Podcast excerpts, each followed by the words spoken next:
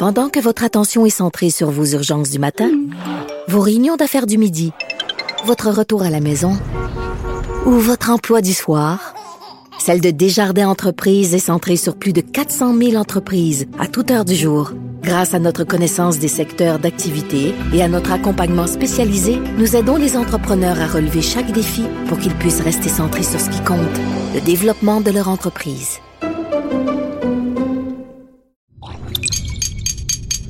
Cube Radio.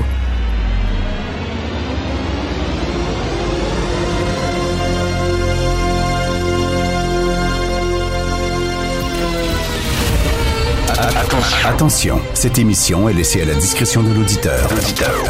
Les propos et les opinions tenues lors des deux prochaines heures peuvent choquer. Peuvent choquer. Oreilles sensibles s'abstenir. Richard Martineau. Martino. Un animateur pas comme les autres. Richard Martineau. Cube Radio. Bon mercredi tout le monde, merci d'écouter Cube Radio. Euh, c'est dur à hein, l'affaire, je trouve, des, des, restes des 215 enfants qu'on a trouvés dans une fosse commune sur le terrain d'un pensionnat en Colombie-Britannique. Euh, J'arrive pas à, à, vraiment percuter, là, à comprendre ce qui s'est passé. C'est vraiment absolument atroce. C'est vraiment dégueulasse et euh, et il y a beaucoup de textes aujourd'hui dans les journaux, euh, Le Devoir, le National Post, tout ça, qui disent, c'était connu, là. C'était connu. En 2009, il y a eu la, fameuse euh, commission euh, Vérité et Réconciliation. On a entendu des, témoignages de milliers de victimes. Je pense que c'était 7000 victimes de ces pensionnats-là qui sont allés témoigner. Donc, ça a duré des années, cette commission-là. On a fait un gros, un gros rapport et dans la communauté, elle-même, dans les communautés autochtones, c'était très connu. Et euh, comme Michel Jean disait à Sophie à son émission, euh, euh, nous autres, on le savait, ça fait longtemps qu'on le savait, c'est qu'il y avait des enfants qui étaient enterrés. Qu'est-ce que vous attendiez?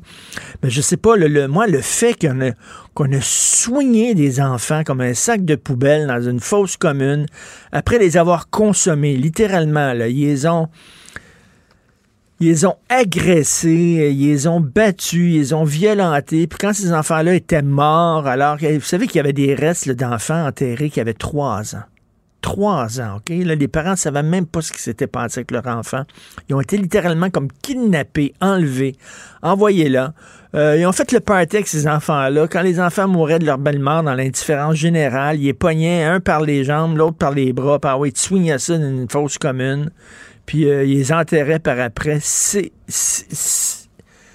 une des affaires les plus atroces que j'ai entendues qui s'est passée au Canada.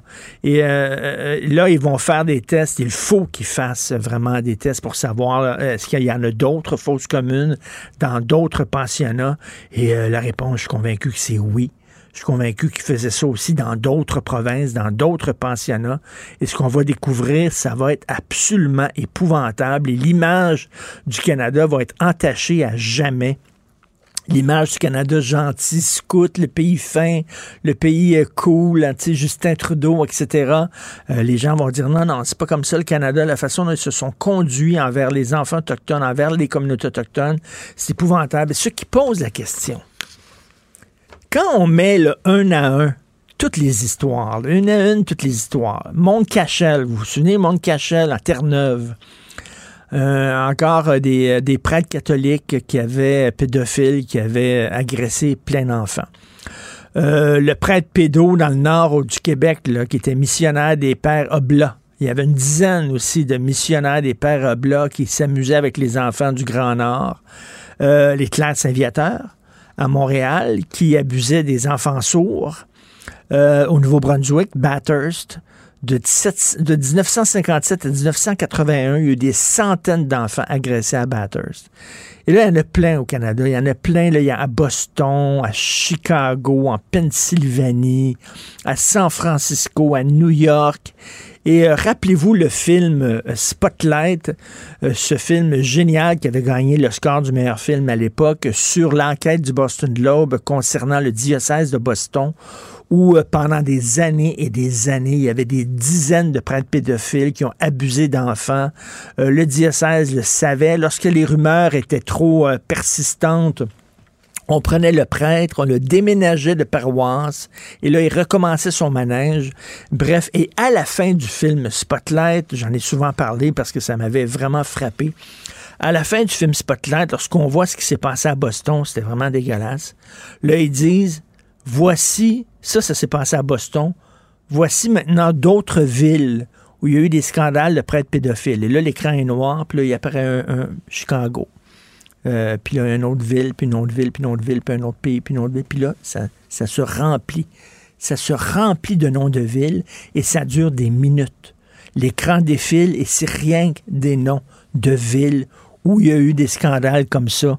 Alors, euh, je suis allé faire une petite recherche sur Internet. Chili, Mexique, Australie, France, Irlande, Allemagne, Belgique, Angleterre, Espagne, Pays-Bas, Autriche, Suisse, Norvège, Pologne, Afrique du Sud.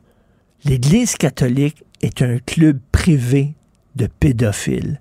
C'est ça que c'est. Imaginez-vous une entreprise, une entreprise multinationale, mettons Apple, ou Netflix, ou Amazon, une entreprise qui est connue, qui a des bureaux partout à travers le monde et des succursales partout à travers le monde.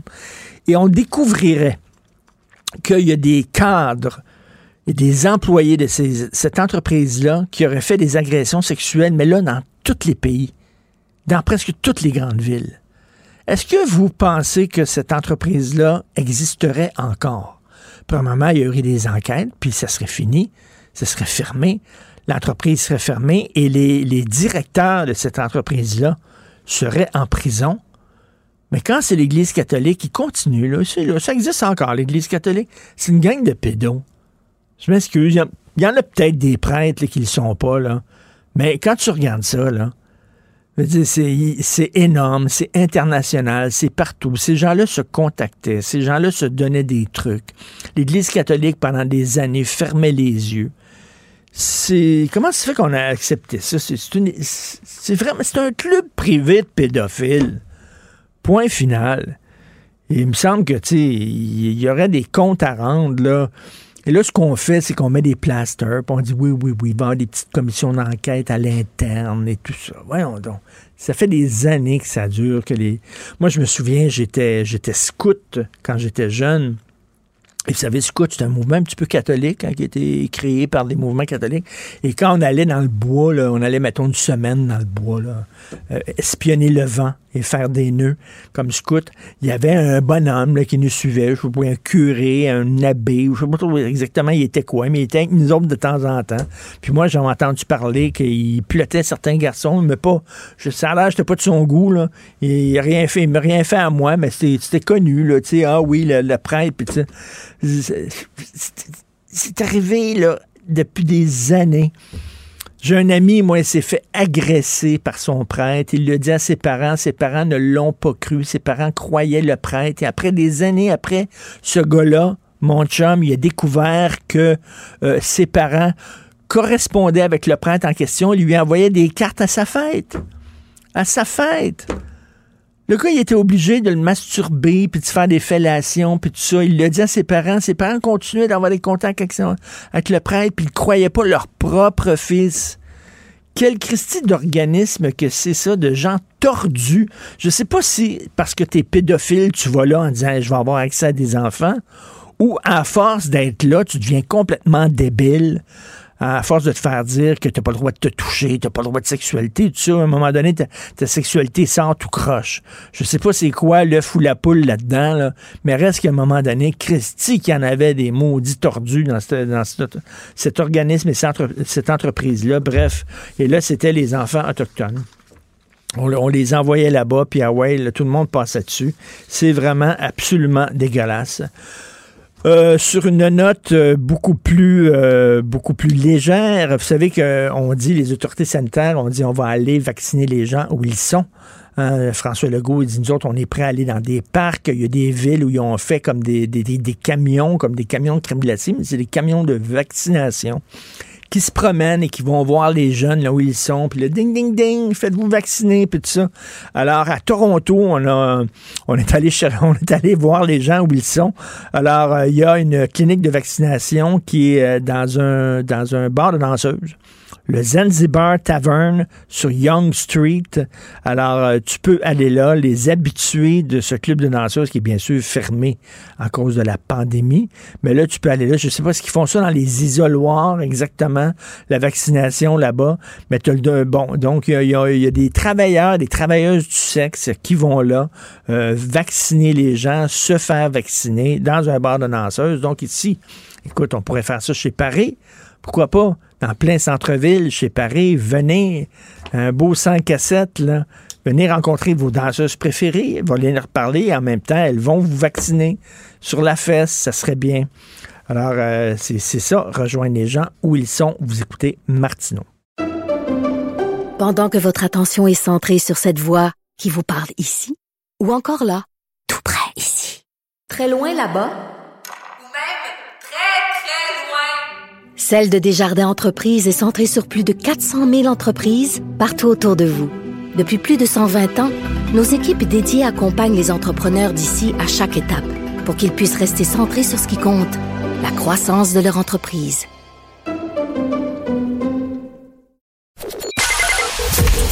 Joignez-vous à la discussion. Appelez ou textez le 187 Cube Radio 1877 827 2346. Le, commentaire de Félix Séguin, un journaliste d'enquête pas comme les autres. Écoute, Félix, plus on fouille dans le dossier des vols de données chez Desjardins, euh, plus on découvre des choses assez ahurissantes. Oui, c'est euh, un peu particulier, hein, ce qu'on apprend ce matin dans les euh, dans le décaviardage de certaines portions des affidavits qui ont été utilisés pour mener les perquisitions, entre autres dans le dossier de la fraude euh, de, de, de Desjardins, le vol de plus de 4 millions de profils de clients de l'institution financière. Alors, euh, euh, les, médias euh, de Québécois, de, la presse également, Radio-Canada, ont formulé des demandes devant le tribunal pour obtenir ces documents et ça nous a été octroyé hier. Et il y a Jean-Louis Fortin qui dresse un portrait très précis de ce que ça contient, ces documents. Alors, ce que je peux te dire maintenant, c'est que l'enquête criminelle sur le vol de données chez Desjardins aurait ou pourrait avoir été compromise pour une raison. Parce que Desjardins, et ça, ça circulait déjà, on en avait déjà un peu parlé, a alerté le principal suspect en faisant une perquisition privée chez lui. Et ça, et ce qui est important, c'est que ils ont fait la perquisition chez lui, et je souligne, même si la police avait clairement dit à Desjardins de ne pas le faire. Tu te rappelles hein, comment c'est né l'affaire Desjardins? C'est la police de Laval qui avait, euh, au printemps 2019, amorcé une enquête qui s'appelait le projet Glaive, parce qu'il y avait eu des signalements de fraude sur le territoire de cette euh, police lavalloise. Et là, on avait commencé à, à, trouver des renseignements personnels des clients de Desjardins, puis on a averti euh, le mouvement Desjardins en disant, attention, mise en garde, ne euh, parlez pas à Sébastien Boulanger d'Orval, ne faites rien, ne nuisez pas à l'enquête. C'est le sergent détective Patrick French de la police de, Laval qui a dit, puis là je te le cite parce que c'est important, il s'est objecté fortement à toute action que Desjardins pourrait entreprendre et ce, compte tenu de l'enquête policière en cours.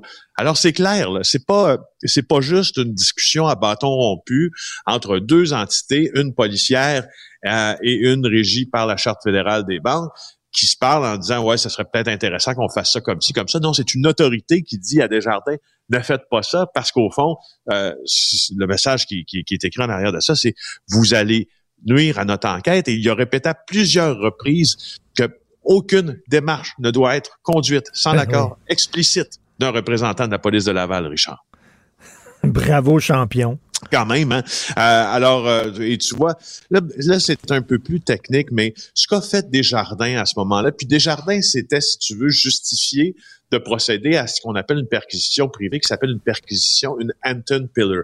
C'est-à-dire que, afin de préserver de la preuve, moi, exemple, euh, Richard, si je te soupçonne, si tu es une entreprise, tu es propriétaire d'une entreprise, je soupçonne ton entreprise euh, de s'être livrée à, je sais pas, euh, quelque chose qui pourrait s'apparenter à une manipulation de données, à une fraude et tout ça, ben, je mandate un avocat civil qui a euh, une homologation du tribunal avec une requête qui s'en vient dans ton entreprise puis qui dit le juge m'autorise à venir chez vous à perquisitionner et baliser là mais ça si ça tes ordinateurs tes livres comptables le grand livre etc alors c'est un peu euh, c'est un peu ce qui est arrivé.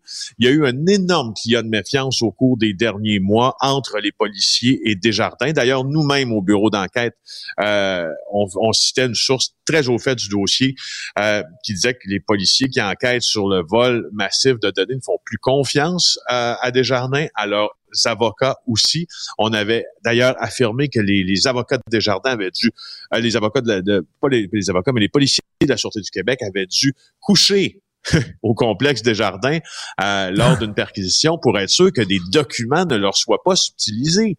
Euh, alors, il y a beaucoup dans ça. Il y a beaucoup. Il y a dix personnes qui ont été identifiées. Ça, c'est très. C'est dans, dans, dans, ce qui est nouveau là, dans la nouvelle Desjardins, là, il y a dix personnes qui pourraient être liées au stratagème du vol euh, d'identité. Mais là, ces gens-là, ces gens-là vont peut-être s'en sortir euh, sans, sans rien à cause de, à cause de Desjardins qui a fait, euh, qui a fait déraper ben, l'enquête.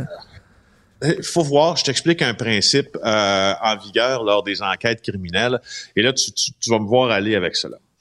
Le policier qui fait une enquête criminelle, exemple sur Sébastien Boulanger d'Orval, OK?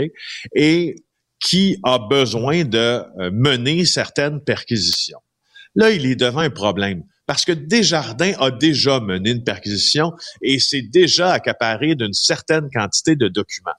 Le policier de, la Sûreté du Québec qui mène cette enquête baptisée Portier, là, il ne peut pas juste prendre les documents de Desjardins puis les soumettre en preuve au DPCP. Il peut pas faire ça. faut qu'il l'ait obtenu avec un mandat de perquisition. Euh, pour aller chez Desjardins reprendre ces documents-là. C'est notamment le Bob Donc, si plus, plus on fait durer ces procédures-là, moins les gens sont arrêtés. Je te rappelle que Sébastien Boulanger d'Orval, il n'est pas accusé de rien hmm. présentement. Un ancien employé du département de marketing de Desjardins, il est congédié, mais il n'est pas accusé de rien. Les policiers pensent que il n'y a pas de doute. C'est lui, la taupe, qui a extrait les, renseignements personnels des bases de données de Desjardins. D'ailleurs, il l'avait à demi avoué lorsque nous l'avions rencontré à l'émission JE euh, à l'automne 2019. Ce qu'on apprend aujourd'hui, c'est qu'il y a une dizaine d'autres individus euh, et entreprises qui, qui font dans le télémarketing, puis dans la deuxième chance au, euh, au crédit, dans le prêt d'urgence, qui sont visés. Ils sauraient partager ces informations-là qui ont été volées pour, euh, ben en fait, pour faciliter eux leur propre business. Alors, euh, et là, l'autre affaire, je veux absolument dire là-dessus parce que là, j'arrête pas de te dire que c'est important, mais ces documents-là, Richard, on les attendait depuis tellement longtemps, puis enfin, je peux t'en parler. Euh, on on, on, n'exclut pas le fait que le vol chez Desjardins ait été perpétré au profit d'une organisation criminelle. C'est assez sérieux, là, ce qu'on dit. Mm. Et quand on dit ça, ce qu'on veut dire, au fond, c'est que euh, probablement que le groupe, selon les prétentions de la, police, qui s'est arrangé pour mettre la main sur les données de Desjardins, pourrait être constitué comme une organisation criminelle. Il faudrait pas lire dans cette affirmation-là que ça a été volé au profit soit des Hells Angels ou de la mafia, même si le nom des Hells Angels a déjà circulé près du dossier Desjardins. En tout cas, quelle histoire quand même. C'est pas fort de la part de Desjardins quand la police te dit fais pas ça, fais pas ça, puis tu t'en fous totalement et tu y vas quand même. Et là, comme on dit, ça peut teinter la preuve, hein, comme on dit euh, souvent. Écoute, toi, je sais que, bon, euh, les, les, les, les, fake news, les complotistes, euh, ça, te, ça te hante, ça, ça t'obsède. Tu, tu, peux pas comprendre comment des gens peuvent tomber là-dedans. Mais là, on apprend que, que Guzzo va diffuser un documentaire que moi, j'ai commencé à regarder le documentaire Hold Up, un documentaire sur la pandémie, où c'est une série de sottises et de balivernes. Je après dix minutes, j'en pouvais plus. J'ai regardé ça sur Internet, j'ai arrêté. Euh, ça me sortait par les oreilles. Et là, ça va être diffusé dans les salles. Je suis tombé en bas de ma chaise. Euh, je suis content que tu aies commencé à le regarder, ce documentaire-là. Moi aussi, je m'y suis essayé. J'ai fait un peu comme toi.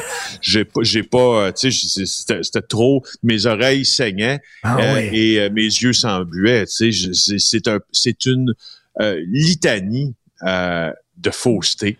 D'ailleurs, tu sais, avec le ton, là, euh, la musique, là, mm, oh my God. Ben, exactement. Le, le titre, c'est Hold Up, retour sur un chaos. C'est deux heures de document, deux heures quarante de documentaire. Ça a été euh, euh, diffusé en ligne le 11 novembre dernier en France. C'est un peu le saint graal, si tu veux, des complotistes, parce qu'on se dit, et c'est là où je trouve ça intéressant, par exemple, du point de vue d'analyse de tout ça, on se dit, voici, c'est sérieux, parce que c'est pas boboche. quand tu regardes le documentaire, tu sais, les plats de caméra, ils ont de l'allure. La scénarisation, un peu aussi, tu sais, on dirait que ça a été fait par des pros. Bref, c'est juste que, tu sais, c'est quoi de la prévarication? C'est de faire, si je te montre une pomme, là, Richard, puis je te dis, ça, là, ce que tu as devant toi, c'est une orange. Puis là, tu me dis, ben non, Félix, c'est une pomme. Je dis, non, Richard, regarde comme faut, c'est une orange. Je suis en train de jouer, OK, avec ton esprit. Je suis en train de jouer avec ta morale. Je suis en train de jouer avec ta tête. Hein, en te faisant dire des choses qui n'existent pas, puis en te faisant penser des choses qui n'existent pas, puis en mettant une longue succession d'événements euh, les uns après les autres pour t'amener vers cette réflexion-là, ben c'est ça le documentaire Hold Up. Et aux surprises, Vincent Goudzo décide de le diffuser dans ses cinémas. Et c'est quoi? C'est quoi? C'est quoi? Ça va être un succès. Je suis convaincu qu'il y a plein de gens qui vont aller voir ça. Lui, il regarde ça au point de vue financier. Il va dire, regarde, je vais remplir mes salles d'attitude d'attente, c'est tout. Là. Sauf qu'à un moment donné, on, apporte de l'eau au moulin à tous ces gens-là. Là. On leur donne du ben gaz, là. Ben oui, et puis tu sais, garde, l'agence France-Presse là, a identifié euh, euh, trentaine d'affirmations fausses ou trompeuses qui se retrouvent dans le documentaire. Entre autres, masques chirurgicaux inutiles contre l'épidémie, eh, pas vrai. Masques en coton deviennent des nids à microbes en quelques heures, eh, pas vrai. COVID-19 fabriqué en labo, eh, pas vrai. Deuxième vague est une invention des médias, pas vrai vaccin contre la polio de la Fondation Bill Gates a paralysé 400 000 enfants en Inde. Et pas vrai. Alors, c'est pas vrai, ça va vendre, ça va vendre du popcorn. C'est tout. Et là, là ça pose la question, ça pose la question, est-ce qu'on a une responsabilité lorsqu'on est un diffuseur, lorsqu'on est, par exemple, un propriétaire de salle de cinéma? Est-ce qu'on n'a pas une responsabilité sociale? La question se pose. J'imagine que Vincent Goudzo va devoir répondre à ces questions-là de la part des journalistes. Mais lui, il dit, regarde, il y a une demande. Moi, tout ce que je fais, c'est leur offrir le film qu'ils veulent ah. voir. Merci, Félix. Ça me fait plaisir. On se parle demain. Salut. Pour une écoute en tout temps, ce commentaire de Félix Séguin est maintenant disponible dans la section balado de l'application et du site cube.radio. Tout comme sa série balado Narcos PQ, qui dresse un portrait de l'industrie criminelle à travers des entrevues avec de vrais narcotrafiquants. Cube Radio. Cube Radio. En direct à LCN. Salut Richard. Salut Jean-François. Euh, évidemment, cette enquête sur le méga vol de données personnelles chez Desjardins, c'est long, c'est pas terminé. Et on s'aperçoit de plus en plus, on a d'autres exemples avec ce que notre bureau d'enquête nous apprend ce matin, que Desjardins n'a pas collaboré à 100% avec la police. Ben non, écoute, plus on fouille ce dossier-là, plus on en apprend des vertes et des pommures. Premièrement, on a appris que Desjardins n'avait pas vraiment protégé les données importantes de ses membres. Deuxièmement, lorsqu'ils ont su qu'il y avait un bris de confidentialité, un vol de données, ils n'ont pas averti les gens, les membres de Desjardins. Donc, deuxième affaire. Et là, la police a dit, écoutez, on a un suspect. OK, il y a un gars, le Sébastien Boulanger d'Orval, un de vos employés, on a un suspect. Mais là, là, allez pas y dire. Là. Il faut pas, nous autres, on est en train de faire enquête sur lui. Là. dites rien. Les autres sont allés faire une perquisition. vous allez nuire à l'enquête si, ben vous, euh, si vous ébruitez vous allez nuire à l'enquête. la police de Laval a dit on va faire notre job. Nous autres, non, les autres des jardins sont allés faire une perquisition directe. Et là, ben, on verra. Est-ce que ça, ça va faire déraper l'enquête de la hmm. police? Bref, c'est pas très fort. C'est vraiment pas fort. Et écoute ça, là au point de vue des vols de données et du piratage informatique, c'est ce qu'on appelle la pointe de l'asperge, vraiment ce qui s'est passé. Tu sais, le, le, gars, le, Sébastien Boulanger d'Orval, qui aurait volé des données, lui, c'est un amateur. Le gars, il a vendu mm. des données qui avaient une valeur incroyable pour des certificats cadeaux de Saint-Hubert. On se souvient, là, lui, deux, trois animaleries, là, puis une salade crémeuse, j'étais bien content. Lui, il vendait ça, là. Tout un méchant champion. Mais écoute, ça va être là, les vols de données, le piratage informatique, ça va être la grosse histoire des prochaines années. J'ai lu il y a deux semaines, faut que je te parle de ça, dans le New Yorker, OK, magazine américain, un reportage hallucinant sur le piratage informatique en Corée du Nord. La Corée du Nord emploie des milliers de pirates informatiques qui travaillent, euh, Jean-François, 24 heures sur 24, 7 jours par semaine pour voler des données, demander des rançons.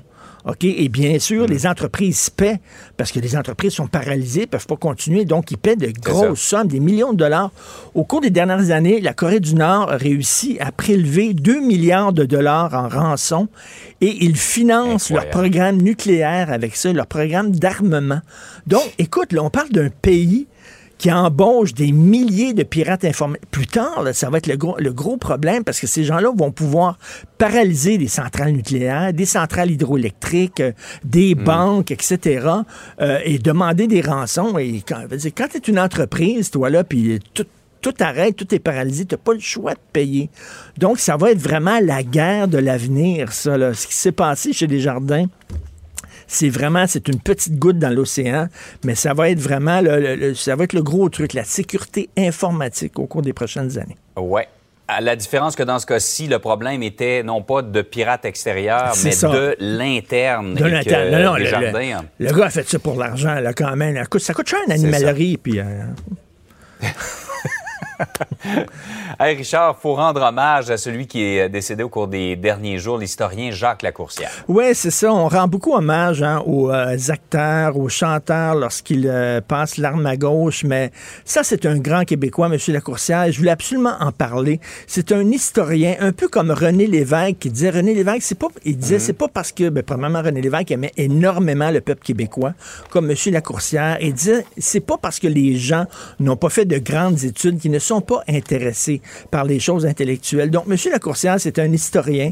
Il voulait pas parler à sa petite gang dans sa tour d'ivoire. Il voulait donner l'amour de l'histoire aux Québécois. Il a utilisé les médias. Écoute, il a fait une série que j'ai ici dans les mains. Euh, il a fait une série avec Gilles Carle qui s'intitulait Épopée en Amérique, qui a été un gros succès à la télévision qu'on peut maintenant euh, euh, avoir en, coffret.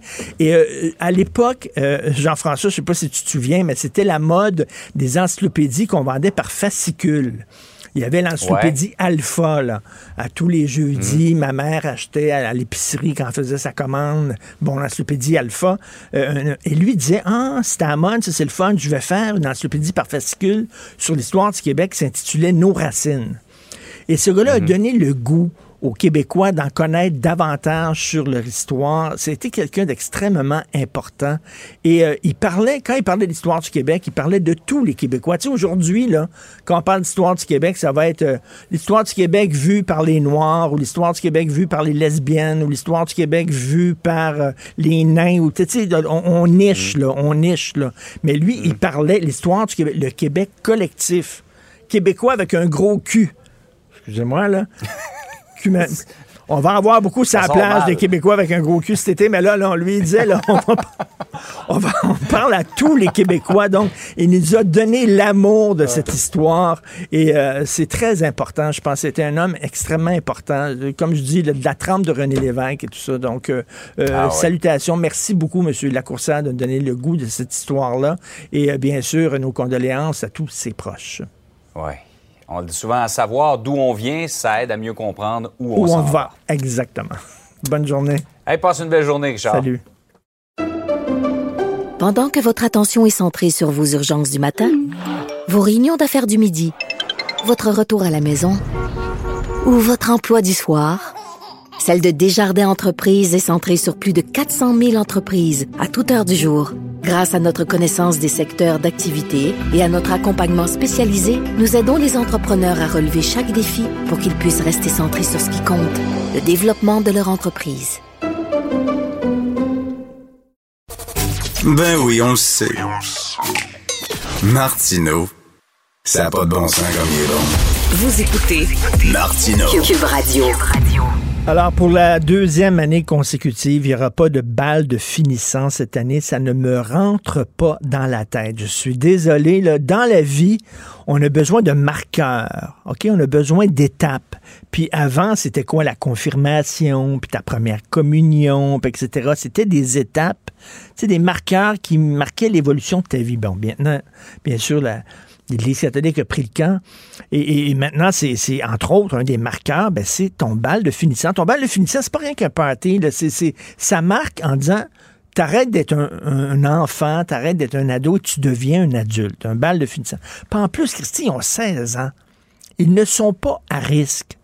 L'Organisation mondiale de la santé a dit, là, au lieu de vacciner vos jeunes dans les pays euh, riches, prenez ces vaccins-là puis envoyez-les à, des pays où ils ont de la difficulté, comme le Pérou, l'Inde, euh, etc. Ce qui veut dire que même l'OMS dit les jeunes ne sont pas à risque. Qu'est-ce que ça fait, ça, que des jeunes soient ensemble, puis, euh, tu fêtent leur, leur, graduation? Moi, j'en reviens pas. Alors, je vais parler avec une étudiante euh, du cinquième secondaire dans un collège privé sur l'île de Montréal, Rosalie Lamoureux, qui est avec nous. Bonjour, Rosalie. Bonjour, M. Martineau. Alors, pas de balle de finissant. Est-ce que, est-ce que vous êtes déçu? Ben, clairement qu'on est déçus. Comme déjà, on s'attendait, on le savait, on était conscient qu'avec la COVID, on n'allait pas avoir une gros balle comme d'habitude à 400 personnes. Mais notre école avait organisé un, un super beau bal dehors avec une remise des diplômes. Nos parents pouvaient être là à deux mètres. C'était super bien organisé. après une célébration d'une heure dans les deux classes, euh, puis là, tout ça, comme chamboulé dernière minute, alors que le bal était dans deux semaines. Toutes les filles ont pris leur rendez-vous, ont acheté leur robe. C'est comme. Euh, tout le monde capote, là. Ben oui, mais c'est sûr. C'est important, là, pour moi. Je me souviens, j'ai des souvenirs très clairs de mon bal de finissant. Mais j'ai une idée, j'ai une idée. Faites semblant que vous manifestez dehors, parce que ça a l'air que 30 000 personnes dehors qui manifestent. Ça, c'est correct. Ça, il n'y a pas de problème. Alors, faites semblant que vous manifestez, puis finalement, au lieu, au lieu de marcher, vous allez danser dans la rue. Ça va être comme votre balle de finissant. Non, mais j'imagine que vous vous dites ça là, entre vos amis, puis tout ça, vous vous dites, Christy, ça n'a pas de bon sens. Non, mais c'est ridicule parce que ben, moi, je suis dans un programme de danse à mon école et j'ai un spectacle en fait dans le 12 juin. Euh, puis les parents ont le droit de venir. Habituellement, c'est une salle de 400 personnes. Puis là, ben, ont réduit, c'est deux personnes à deux mètres. Euh, mes parents ont le droit de venir me voir dans mon spectacle, à mon spectacle de danse, euh, dans une salle fermée, mais n'ont pas le droit de venir à ma graduation de cinquième secondaire euh, dehors, à deux mètres de tous les autres parents avec leur masque. Ben voyons donc. Ben non, voyons donc, c'est pas vrai ça. Oui, fait que c'est juste une autre raison que c'est comme totalement, comme je trouve ça pas cohérent, tout ce que les conseils qu'ils me donnent. En plus, comme mon école organisait un, un après-balle, supposément comme dans un camping à Rodin de 400 personnes. Mais après, j'ai pas le droit de faire mon bal de finissant en dehors des heures de cours à mon école, dans avec ma belle classe dehors. Comme je trouve ça un petit peu ridicule. comme, euh, euh, non, mais ça, ça, ça, devait être quand, votre bal de finissant? Il y avait une date de prévue? Euh, ben moi, c'était le 21, mais les groupes, comme toute l'école, c'était organisé. Comme ça faisait quatre mois qu'ils travaillaient là-dessus. Euh, ils ont tous booké. Moi, c'était le 21 juin, puis les autres, ça allait du 21 au 23. C'était divisé par non, mais... 12 groupes. Puis ben, 21 juin, à, partir de la semaine prochaine, les restaurants vont être ouverts, les gyms vont être ouverts. voyons donc, le 21 juin, les gens, est-ce que, est-ce que vous connaissez des gens, vous, de votre tranche d'âge, euh, qui sont vaccinés? Euh, ben, une grande majorité assez qui sont vaccinés. Je sais que dans ma classe, beaucoup ont leur rendez-vous quand même. Puis en plus, on nous a toujours promis que si les jeunes, comme ils répondent bien à la vaccination, que ça avançait bien, on a 30, hier, il y a juste eu 4, 35 cas à Montréal tout va bien, on n'est pas un gros confinement total, comme tout s'enligne vers le mieux, puis encore là, on nous brime encore une fois. Nous, on se sent juste encore plus oubliés. pendant toute cette crise-là, il y avait beaucoup d'articles qui disaient que les jeunes, ce sont les oubliés de cette crise-là. On dirait que c'est comme une autre fois, ça nous le prouve qu'encore comme on est oubliés, c'est important pour nous notre balle. Puis tout le monde dit que le bal définissant, ben c'est même pas, c'est comme c'est même pas autant comme euh, beau que tout le monde veut le laisser savoir, mais je veux le vivre pour comme pouvoir le dire. C'est moi aussi que ah, le bal c'est plus que que le monde, c'est moi ce que le monde dit. C'est tout ça. Je veux pouvoir le vivre. C'est comme une, ben, chose vraiment sûr. C'est sûr. Non, non. Puis, puis là, ils disent, vous savez qu'il y a 200 000 jeunes qui se sont se font pas vacciner. Puis là, ils disent, ben là, il faut aller rejoindre ces, ces jeunes-là. Oui, mais les jeunes se disent, ah, qu'est-ce que ça donne de se faire vacciner? Parce que de toute façon, là, comme vous dites, là, vous, il y a plusieurs personnes de vos amis qui ont reçu leur première dose de vaccin, puis quand même, on vous refuse quand même de faire un party à l'extérieur. Oui, exactement. Puis nous, l'autre fois, je parlais de ça avec mes amis, on fait hier quand ça a sorti, puis on trouvait ça ridicule parce que le Beach Club, lui, il ouvre le 28 juin, 250 personnes dehors, puis on s'entend qu'au Beach Club, le monde ne va pas nécessairement respecter les, le 2 mètres. Alors que moi, j'ai juste alloué le Beach Club le 28 juin, je pourrais faire mon bal. C'est juste une semaine après mon bal. C'est juste, c'est ridicule. Puis je sens juste on est encore plus oublié parce que, par exemple, les Canadiens ont le droit d'avoir, eux, 2500 spectateurs, je ne me trompe pas, à deux mètres. Alors que moi, j'ai même pas le droit de comme, célébrer comme la fin de mon secondaire, que les parents soient là pour m'applaudir quand j'ai mon diplôme, quand c'est une étape super importante. On se sent juste exactement encore plus oublié dans tout ça. Ah ben, c'est sûr et certain. Et euh, là, je sais, faites, soyez délinquants. Organisez-vous un off-ball, Regardez, faites-vous votre propre balle, puis on va vous défendre. Les gens vont vous défendre. Vos parents, ils pensent quoi de ça? Ben, c'est sûr, sont vraiment déçus puis ils trouvent ça pas de bon sens. Comme aussi pour eux, que ça leur fait vraiment de la peine qu'ils ne voient pas irradier, c'est sûr. C'est vraiment triste pour eux parce que c'est une étape importante pour leurs jeunes. Puis je sais que moi, maintenant, je suis la plus jeune dans ma famille, fait que je suis comme le petit bébé de leur famille, puis c'est super important pour eux qu'ils me voient graduer. Mais en plus, ça, ils ont tellement de la peine pour moi. Comme selon les consignes en ce moment, euh, c'est comme si moi, j'ai plus le droit de marcher. Je dois rester sur ma chaise à ma remise des diplômes. Donc, c'est quoi? Je vais lancer mon chapeau de ma chaise. Comme si je trouve ça tellement ridicule. Ils trouvent ça pas de bon sens, puis ils sont vraiment tristes que comme j'ai pas la chance de vivre juste une remise des diplômes normales. Si je pourrais pas aller marcher sur le stage et prendre mon diplôme et qu'ils tournent mon mortier, parce qu'on faut être à deux mètres, Ben comme oui. qu'ils tournent le, c'est ça, ça ça n'a pas de bon sens. Là, puis ils sont de même opinion que moi. euh. Ben non, puis euh, je, bon, je parlais ici avec une collaboratrice de l'émission, puis elle me dit bon, il n'y a rien qu'à faire ça à la fin août, c'est tout. À la fin août, ça va être correct, mais c'est pas la même chose. À la fin août, la, la vie va avoir continué, chacun va avoir pris son petit chemin, puis tout ça, puis bon, de vous, tu sais, ça, ça, ça marchera pas à la fin août. là. C'est là qu'il faut que ça se passe, là, à la fin juin, à la fin des classes. Ouais, c'est surtout qu'à la fin août, c'est triste, mais moi, je sais qu'il y a des amis que je vais garder, c'est sûr. Mais il y a des, du monde que je m'entends super bien avec, mais je sais qu'après le secondaire, ça arrive à tout le monde, puis nos chemins comme ça séparent, et on les reverra plus, puis ce Ben bal-là, c'est son à la fin août, mais c'est fini, tout le monde va rentrer dans leur cégep, on va être comme rendu à une autre étape, comme on veut que notre étape se finisse maintenant, on veut que c'est là, comme que la, c'est la fin, donc on veut célébrer ça, puis célébrer ça. euh, En plus, je comprends tellement pas parce qu'ils disent, nous, c'était tout organisé, mon école, euh, comme après les heures de cours. Tu sais, même moi, mon bal, il finissait à 7h30, ce qui est considéré comme tôt là, pour une fête, mais c'était correct, c'était après l'école. Donc là, il faut. C'est quoi la différence entre, euh, mettons, après l'école, faire mon bal après l'école ou dans l'horaire? Comme moi, déjà, avec mes cours de danse, je restais jusqu'à 6h30 des fois à l'école. Je comprends pas la différence. Comme maintenant, il faut que tout le bal, une célébration rentre dans une journée d'école normale. Est-ce que vous parlez de ça avec vos profs? Ils en, ils en disent quoi de ça? Euh, ben, depuis que c'est sorti, on n'a pas encore beaucoup parlé. Je pense que la direction est assez, euh, on va pas dire le mot, mais je pense, selon moi, le gouvernement s'est comme donné une claque de plus dans la direction depuis le début de l'année. Ils se fondent, c'est comme partout, ils veulent. Moi, je sais que ma directrice, elle donne tellement d'efforts. Ils, ils font des horaires, ils, comme ils font tout pour comme nous faire plaisir nous. Puis comme encore une fois, comme le gouvernement met d'autres consignes deux semaines avant, référement de situation, il doit tout réorganiser pour que tout fonctionne, alors que tous les DJ, les, le, le chapiteau, le stage, tout est déjà booké. C'est comme, je pense qu'on n'a pas encore parlé, puis je sais qu'ils veulent pas trop se prononcer là-dessus, selon moi, c'est face à nous, mais je pense qu'eux aussi sont un peu exaspérés, puis sont plus capables. OK, Rosalie, Rosalie, je vous investis d'une mission. OK, je vous donne un devoir. Vous êtes brillante, euh, vous avez plein de bons exemples et tout ça. Prenez le, le- le bâton du pèlerin, écrivez des textes dans les journaux, soyez à la tête d'un mouvement de jeunes étudiants qui disent on veut notre balle de finissant. Je vais vous le dire, là, vous allez avoir 80% de la population derrière vous. Je suis convaincu. Vous n'êtes pas à risque, les jeunes. Ça serait à l'extérieur. On aurait le droit d'aller voir des shows à l'intérieur, mais on n'aurait pas le droit de permettre à des jeunes de, de célébrer leur balle de finissant. Il faut, il faut que, là, je sais pas, là. Faut pas rien que vous chialez avec moi aujourd'hui, là. Con- Continuez ce combat-là, là, puis vous- euh, non, non, mais les gens vont dire que c'est un détail, un balle de finissant. Non. Non, les jeunes ont énorme- énormément pâti pendant cette pandémie-là. Euh, euh, avec le confinement, avec euh, de pas vivre ta jeunesse et tout ça. Bon, là, vous- ils vont vous dire, j'imagine, vous allez pouvoir faire un petit bal de finissant dans votre bulle, dans votre lance, mais là, votre chum n'est pas avec vous dans ce temps-là.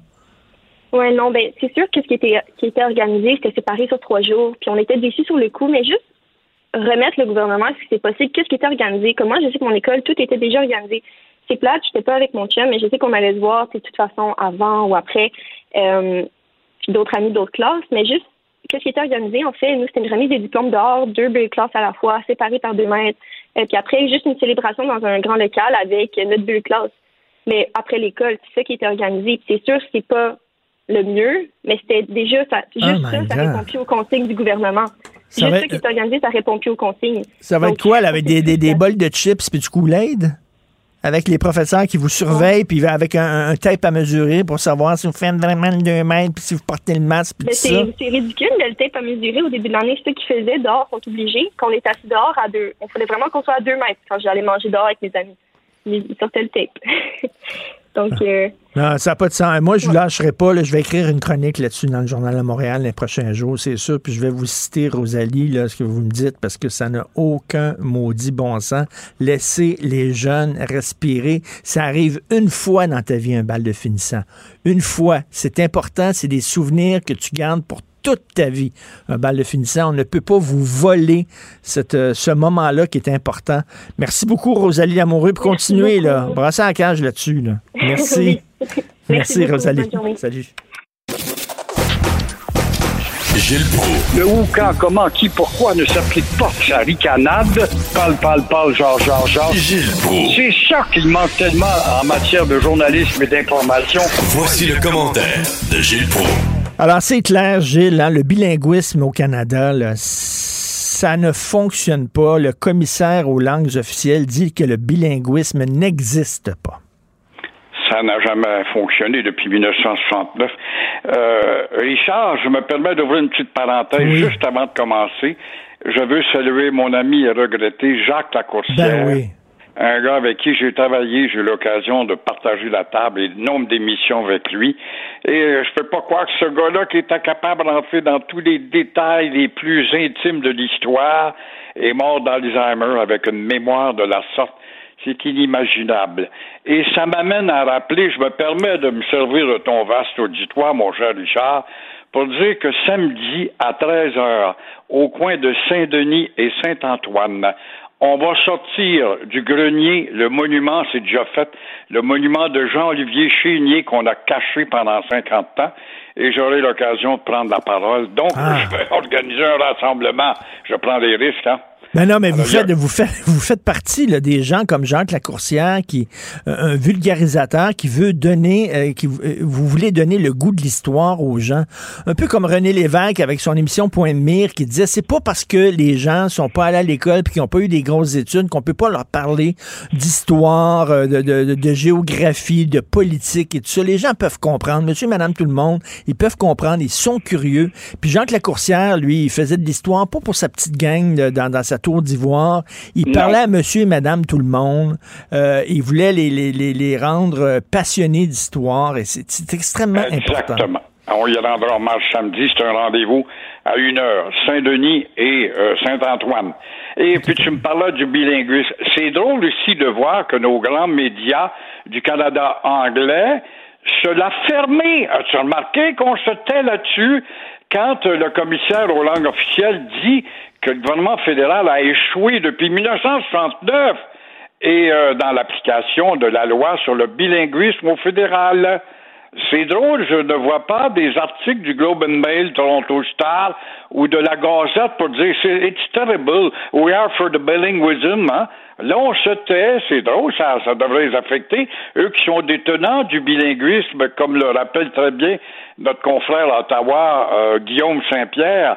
Alors, entendons-nous bien, la Gazette, le Globe and Mail, Toronto Star euh, se taisent, ne déplorent pas l'hypocrisie parce qu'ils sont à l'enseigne d'hypocrisie.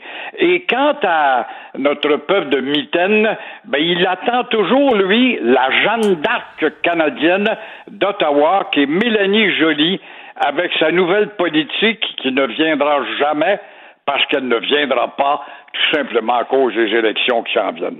Mais ça, ça ne surprend pas vraiment là, de voir que le bilinguisme n'est pas vraiment pratiqué au sein des, des, des officines fédérales. Le rêve de Pierre Elliott Trudeau, le bilingual coast to coast, là, ça s'est jamais concrétisé, ça.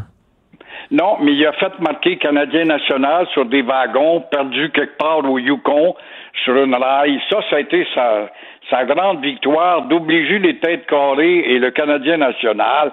Vous allez mettre euh, l'identité cana- française, Canadien national sur vos wagons.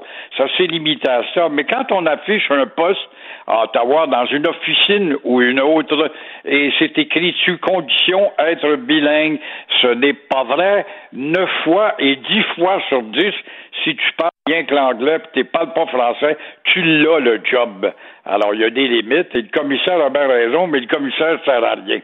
Tout à fait. Là, on va parler de l'euthanasie de 500 000 poulets dans une usine Saint-Anselme. Peut-tu, l'appétit syndical de l'usine de Saint-Anselme, on est dans les Appalaches, fait que 500 000 poulets auront été euthanasiés, les syndiqués ont faim, mais ils ne mangeront pas de poulet sans doute, ils vont se mettre aux pâtes. Mais euh, que fait-on de l'aide? C'est là qu'il devrait y avoir une intervention gouvernementale et fédérale, peut-être. Que fait-on de l'aide aux pays affamés dans le monde? C'est d'un égoïsme épouvantable d'assister à un débat de la sorte. C'est criminel de voir, encore une fois, eux autres, ils vont te répondre, oui, oui, mais ce n'est qu'un début, continuons le combat mais euh, on a le droit de se prévaloir de notre droit de grève pour nos conditions de travail sur le dos de la faim la faim, non pas des Québécois qui mangent suffisamment. C'est vrai que le poulet va coûter plus cher chez Saint-Hubert ou chez Barbecue, je sais pas quoi, mais euh, il en demeure pas moins que ça aurait été une occasion de poser un geste d'aide aux pays affamés. C'est sûr que, bon, ça ça fait, ça fait pas grand changement pour les poulets, qu'ils soient euthanasiés. De toute façon, ils seraient, ils seraient morts de toute façon. Mais c'est rien, juste comme on ouvre les restaurants, juste comme on permet aux gens d'aller au restaurant, là, il va manquer de poulet dans les restaurants. Puis en plus, ces gens-là qui travaillent dans les abattoirs, ils sont, quand même assez bien payés, là. Ben, il me semble quelles sont donc les conditions euh, de, de, de misère qu'ils ont à traverser pour faire une grève et s'entêter au point où on en arrive à la mort systématique de ces centaines de milliers d'animaux qui, somme toute, devaient servir à la consommation plus civilisée. Là, vous voulez parler d'Air Canada. Ah, Air Canada. Une chance qu'Air Canada n'a pas mis la patte sur Air Transat, n'est-ce pas? Et euh, ce n'est pas honteux ce qui se passe chez Air Canada. C'est normal de recevoir 20 millions en boni tout en quémandant, en quémandant au peuple des centaines de millions de dollars pour l'aider à nous insulter dans sa politique de tient de langues officielles. S'il y a une compagnie qui est souvent dénoncée par le commissaire aux langues, c'est bien Air Canada avec ses défaillances en matière de langues officielles. C'est normal de voir qu'on va se partager 20 millions de dollars après avoir congédié après tout 20 000 employés. J'ai sauvé de l'argent sur la liste de paye. Alors donc, nous autres, on fait de l'argent, on va se partager ça. C'est normal aussi d'avoir creusé un déficit de près de quoi 5 millions on demandera de l'aide à. C'est normal de ne pas rembourser ceux qui ont vu leur vol annulé. Alors ça, c'est la, pandémie fait qu'on peut pas vous, vous rembourser immédiatement. On vous a fait niaiser. Plusieurs vont avoir des billets de gracieuseté, mais n'auront pas leur argent. Et en plus de ça, euh, ce n'est normal dans notre monde justement d'hypocrisie de voir que ces castes-là, ces casques et ces cadres ne remettront pas le 20 millions. C'est le temps de lancer le débat aux communes de dire, là, on doit tordre le bras, après tout, Ottawa donné de l'argent là-dedans. Ce sont les contribuables. Vous allez remettre, trouver le moyen de répartir votre 20 millions et le remettre dans l'entreprise ou dans, dans le public, s'il le faut. Alors, oui, heureusement, Air Canada n'a pas mis la main au colère d'Air Transat. Alors, c'est ça, qui a versé plus de 20 millions de dollars en primes diverses à ses dirigeants. Alors, euh, Mario Dumont écrit là-dessus aujourd'hui, puis je crois aux vertus du capitalisme, mais je déteste cette indécence, dit-il dans sa chronique. Euh, et un peu plus tard, euh, Gilles, je vous encourage à nous écouter à l'émission. Il va y avoir, bien sûr, Mathieu Bocoté qui va nous parler de l'héritage de Jean Lacourcière aussi, un grand historien qui est décédé. Merci beaucoup, Monsieur Prou. On se reparle demain, Gilles. À ne pas manquer. Merci beaucoup. Pendant que votre attention est centrée sur vos urgences du matin, vos réunions d'affaires du midi, votre retour à la maison ou votre emploi du soir, celle de Desjardins Entreprises est centrée sur plus de 400 000 entreprises à toute heure du jour. Grâce à notre connaissance des secteurs d'activité et à notre accompagnement spécialisé, nous aidons les entrepreneurs à relever chaque défi pour qu'ils puissent rester centrés sur ce qui compte, le développement de leur entreprise. C'est vrai qu'on aime autant qu'on déteste, Martineau, c'est sûrement l'animateur le plus aimé au Québec. Vous écoutez Martineau. Cube Radio. Alors, c'est l'été, il fait beau, on déconfine. Je me mets un peu en mode estival ces temps-ci. Il faut parler de sujets aussi un peu légers. C'est ce qu'on va faire présentement. Euh, vous savez qu'en 2019, euh, il y a eu le record de la plus grosse poutine au monde qui a été établi à Warwick. Alors, ce record-là vient d'être homologué par le livre des records Guinness, le Guinness World Records. Nous allons en parler avec M. Jean Morin, fromager et copropriétaire de la fromagerie du Presbytère. Bonjour, M. Morin. Bonjour, M. Martineau. La fromagerie du presbytère, c'est situé où, ça? C'est tout près de Sainte-Séraphine. Non, mais c'est mi-chemin entre Drummondville et Victoriaville, donc au cœur du royaume de la Poutine. OK, au cœur du royaume de... Mais là, encore, le, royaume de la Poutine, vous allez partir une guerre civile, parce que là, il y, a plein de régions qui disent non, c'est chez nous, la Poutine. Alors, ça vient d'où, la Poutine, exactement? Là? Ça vient clairement de Warwick. On a, pendant que c'est, euh, il y avait encore des, des témoins vivants, qui ont assisté à ce démarrage-là en 56, 1956, donc Claude Bessmargin, ils sont trois, quatre encore, à s'être assis à ce petit restaurant-là à Warwick et entendre quelqu'un dire ça va faire une motadite bonne poutine à quelqu'un qui mêlait du fromage en grain et des frites chaudes. Donc, ils mêlaient tout ensemble. Quelques années après, ils ont décidé de mettre leur sauce à chicken là-dessus parce que ça permettait au fromage de rester chaud. Donc, euh, la patente est partie à Warwick. Mais ça, il y a des témoins vivants, tout, tout, tout a été euh, historié, là, si on peut dire, dans, le, dans les faits à Warwick. Comme, comme les sandwichs, vous savez, les sandwichs, c'était un homme qui jouait souvent aux cartes qui s'appelait Lord Sandwich. Et euh, il voulait pas se lever pendant sa partie. Donc, il a demandé à quelqu'un Peux-tu me mettre du jambon en deux tranches de pain? Il me semble que, tu sais, aujourd'hui, ça tombe sous le sens, mais c'était le premier Lord Sandwich et il a donné son nom au sandwich. Donc, euh, ça, c'était-tu un gars qui s'appelait Gilbert Poutine ou quoi? non, mais euh, vous connaissez un peu l'origine du mot poutine. Là. on disait ça pour euh, un mélange d'ingrédients. Moi, même mes parents, des fois, disaient ça, la poutine. Là. Ça n'avait pas de lien, connotation avec un aliment comme on a aujourd'hui. Mais une poutine, là, c'est comme un mélange d'ingrédients. Ça répète un pâté chinois, ça répète n'importe quoi. Mais l'élément, le fait de, de mettre ensemble toutes sortes d'ingrédients, on pouvait parler de poutine. C'est comme, un, comme un ragoût, mettons, là. Ouais, un ragoût ou quelque chose du genre qui, qui, qui, mêle toutes sortes de choses. Alors, euh, ça fait une poutine. Mais là, aujourd'hui, c'est un mets sacré au Québec. Mais là, les gens de Sorel, c'est pas Sorel qui disent que ça vient de chez eux, là? c'est plutôt Drummond. Drummond, c'est ça. Ça fait du bien, suis connu sur quelque chose de très sérieux. Parce on est tanné de parler de masque. Hein. Oui, on est tanné. oh non, ça fait du bien de parler de Poutine au bout. Est-ce que vous, vous, étiez là? Est-ce que vous êtes, euh, vous êtes à l'origine de la, la, plus grosse Poutine au monde? Oui, à l'origine, mais euh, on fait déjà sur le site de la fromagerie du Presbytère, à Sainte-Élisabeth, des petits villages de rien, là, déjà une poutine depuis une dizaine d'années dans nos, dans nos jardins, une fois par année, puis on remettait les fonds, on remet les fonds encore à une fondation. Par, paradoxe, une fondation de santé. Et on était rendu à peu près à, à, l'environ du record qui était détenu par Trois-Rivières, environ 2000. On était déjà rendu là, il y avait 5000 personnes, 8000 personnes qui venaient ici, une fois dans l'été, chercher leur petite poutine du fait, on a plein de monde les vendredis, mais là, la poutine, ça attire pas mal. Puis on met l'argent, comme ça tout le temps. Je me suis dit, on est tout près, tout près du, record. On est tout près de faire une belle, belle levée de fonds aussi pour les fondations de santé autour. Et surtout, on a une belle occasion de dire à la planète, avec les médias qu'on a aujourd'hui, dire à la planète, la poutine, c'est venu un monde à Warwick, pendant qu'on a des vivants. OK, par chauvinisme. par chauvinisme en disant, c'est pas vrai que c'est à Trois-Rivières qu'ils vont avoir la plus grosse poutine alors que ça vient de chez nous. c'est pas vrai. C'est quand, même pas loin de chez nous non plus. Est-ce qu'il y avait des critères à, respecter? Parce que j'imagine, tu sais, c'est pas comme, mettons, de mettre 5000 petites poutines à côté de l'autre qui fait une grosse poutine. C'était quoi les critères à respecter pour arriver là, à être homologué dans le Guinness la plus grosse poutine au monde? Il y, a, beaucoup de critères. Étonnamment, moi, j'ai été surpris quand on a, reçu tout ça. Euh, c'est sérieux, là. C'est pas. On voit des, hot dogs, des mangers d'hot dogs là, pour un organisme, mais c'est du sérieux. D'abord, il faut s'assurer que ce soit dans le même contenant. Ça nous prenait un contenant qui pouvait prendre 4 tonnes. avec des balances calibrées, approuvées Canada.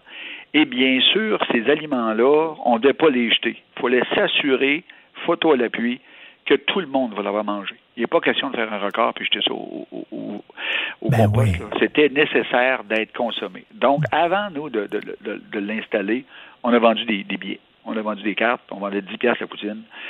On en a vendu, euh, je sais pas, au moins 7-8 000, euh, 9 000 poutines. là. Il y a des gens qui ils l'ont acheté, mais ils n'ont pas pu venir. Mais on a fait dans ce bac-là, dans cette espèce de grande table avec des côtés, là, on imagine un grand chaudron rectangulaire qui pouvait contenir 4 tonnes. On s'est dit, rendu à 3 tonnes, on va être pas pire, mais on s'est rendu à 3034 kilos. Mais là-dessus, il fallait que ça soit étanche parce qu'on voulait mettre de la sauce aussi là-dessus. là. Mais on peut pas mettre trop de sauce parce qu'on veut que ce soit comestible. Donc, Ben oui. on a commencé par mettre là, les, les frites. Il y avait une équipe qui faisait des frites à mesure. Faut que ça y allait autour. Il y avait une trentaine de friteuses, une équipe de friteux. C'est quand même 400 bénévoles. On monte ça dans les bacs, dans la, la grande, dans le grand chaudron. On est rendu à 1000 kilos. Là, on arrive avec la sauce. On met de la sauce, mais à la limite, on sait- ce qu'on a choisi de faire, c'est que les gens venaient chercher leur poutine, puis on rajoutera de la sauce en sortant du, du, OK. du secteur. Et on a mis à la- en dernier la collaboration de trois petites fromageries, la fromagerie Victoria, la fromagerie de Warwick et la nôtre du presbytère. Chacun environ 350 kilos de fromage en grains qui était frais. Naturellement, la région, il fallait que le fromage soit impeccable. Et on a mis le fromage dessus et pop, soudainement, euh, la sauce. Et puis finalement, hop, le 3000 kilos euh, lentement euh, est apparu avec le, le- le montage, l'assemblage des produits. Mais là, vous dites, là, ça prenait un bac de quoi qui pouvait contenir 4 tonnes? Oui, on avait fait des tests, on avait Mais 4 évalué, tonnes, est-ce que vous l'avez, vous l'avez construit, ce bac-là, ou il existait? Oui, oui, on conduit sur place le matin même, le- la veille, deux jours avant. C'est une, une immense structure avec du bois et de l'acier et à chaque extrémité quatre balances qui prenaient ch- en soin de, de- de- de nous donner le poids à, à l'instant près. près là. Wow. Est-ce que, là, il y a un inspecteur de, de Guinness, parce que Guinness, c'est un, un organisme hein, euh, qui, qui existe, qui a des bureaux et tout ça. Est-ce qu'il y a un inspecteur qui se déplace pour aller voir euh, de ses propres yeux ou c'est vous qui envoyez des documents? Les, là, il y avait les deux options. On avait l'option qu'ils te le déplacent, mais ça coûtait 10 000 euros. À 10 000 euros, là, ça faisait 14 000 Canadiens. On aimait mieux mettre cet argent-là dans la fondation que. Alors, on a pris en charge nous-mêmes de fournir les documents qu'ils nous exigeaient, dont nécessairement l'approbation de la balance, l'assurer que la, la salubrité, donc, le MAPAC est sur place et il y a des médecins sur place. Et il y a nécessairement euh, euh, le, le devoir de tout consommer ça. Donc, ça, Et, et la, la couverture médiatique, j'imagine aussi, il faut que vous ayez une preuve qu'on en a parlé dans les journaux puis tout ça. Là.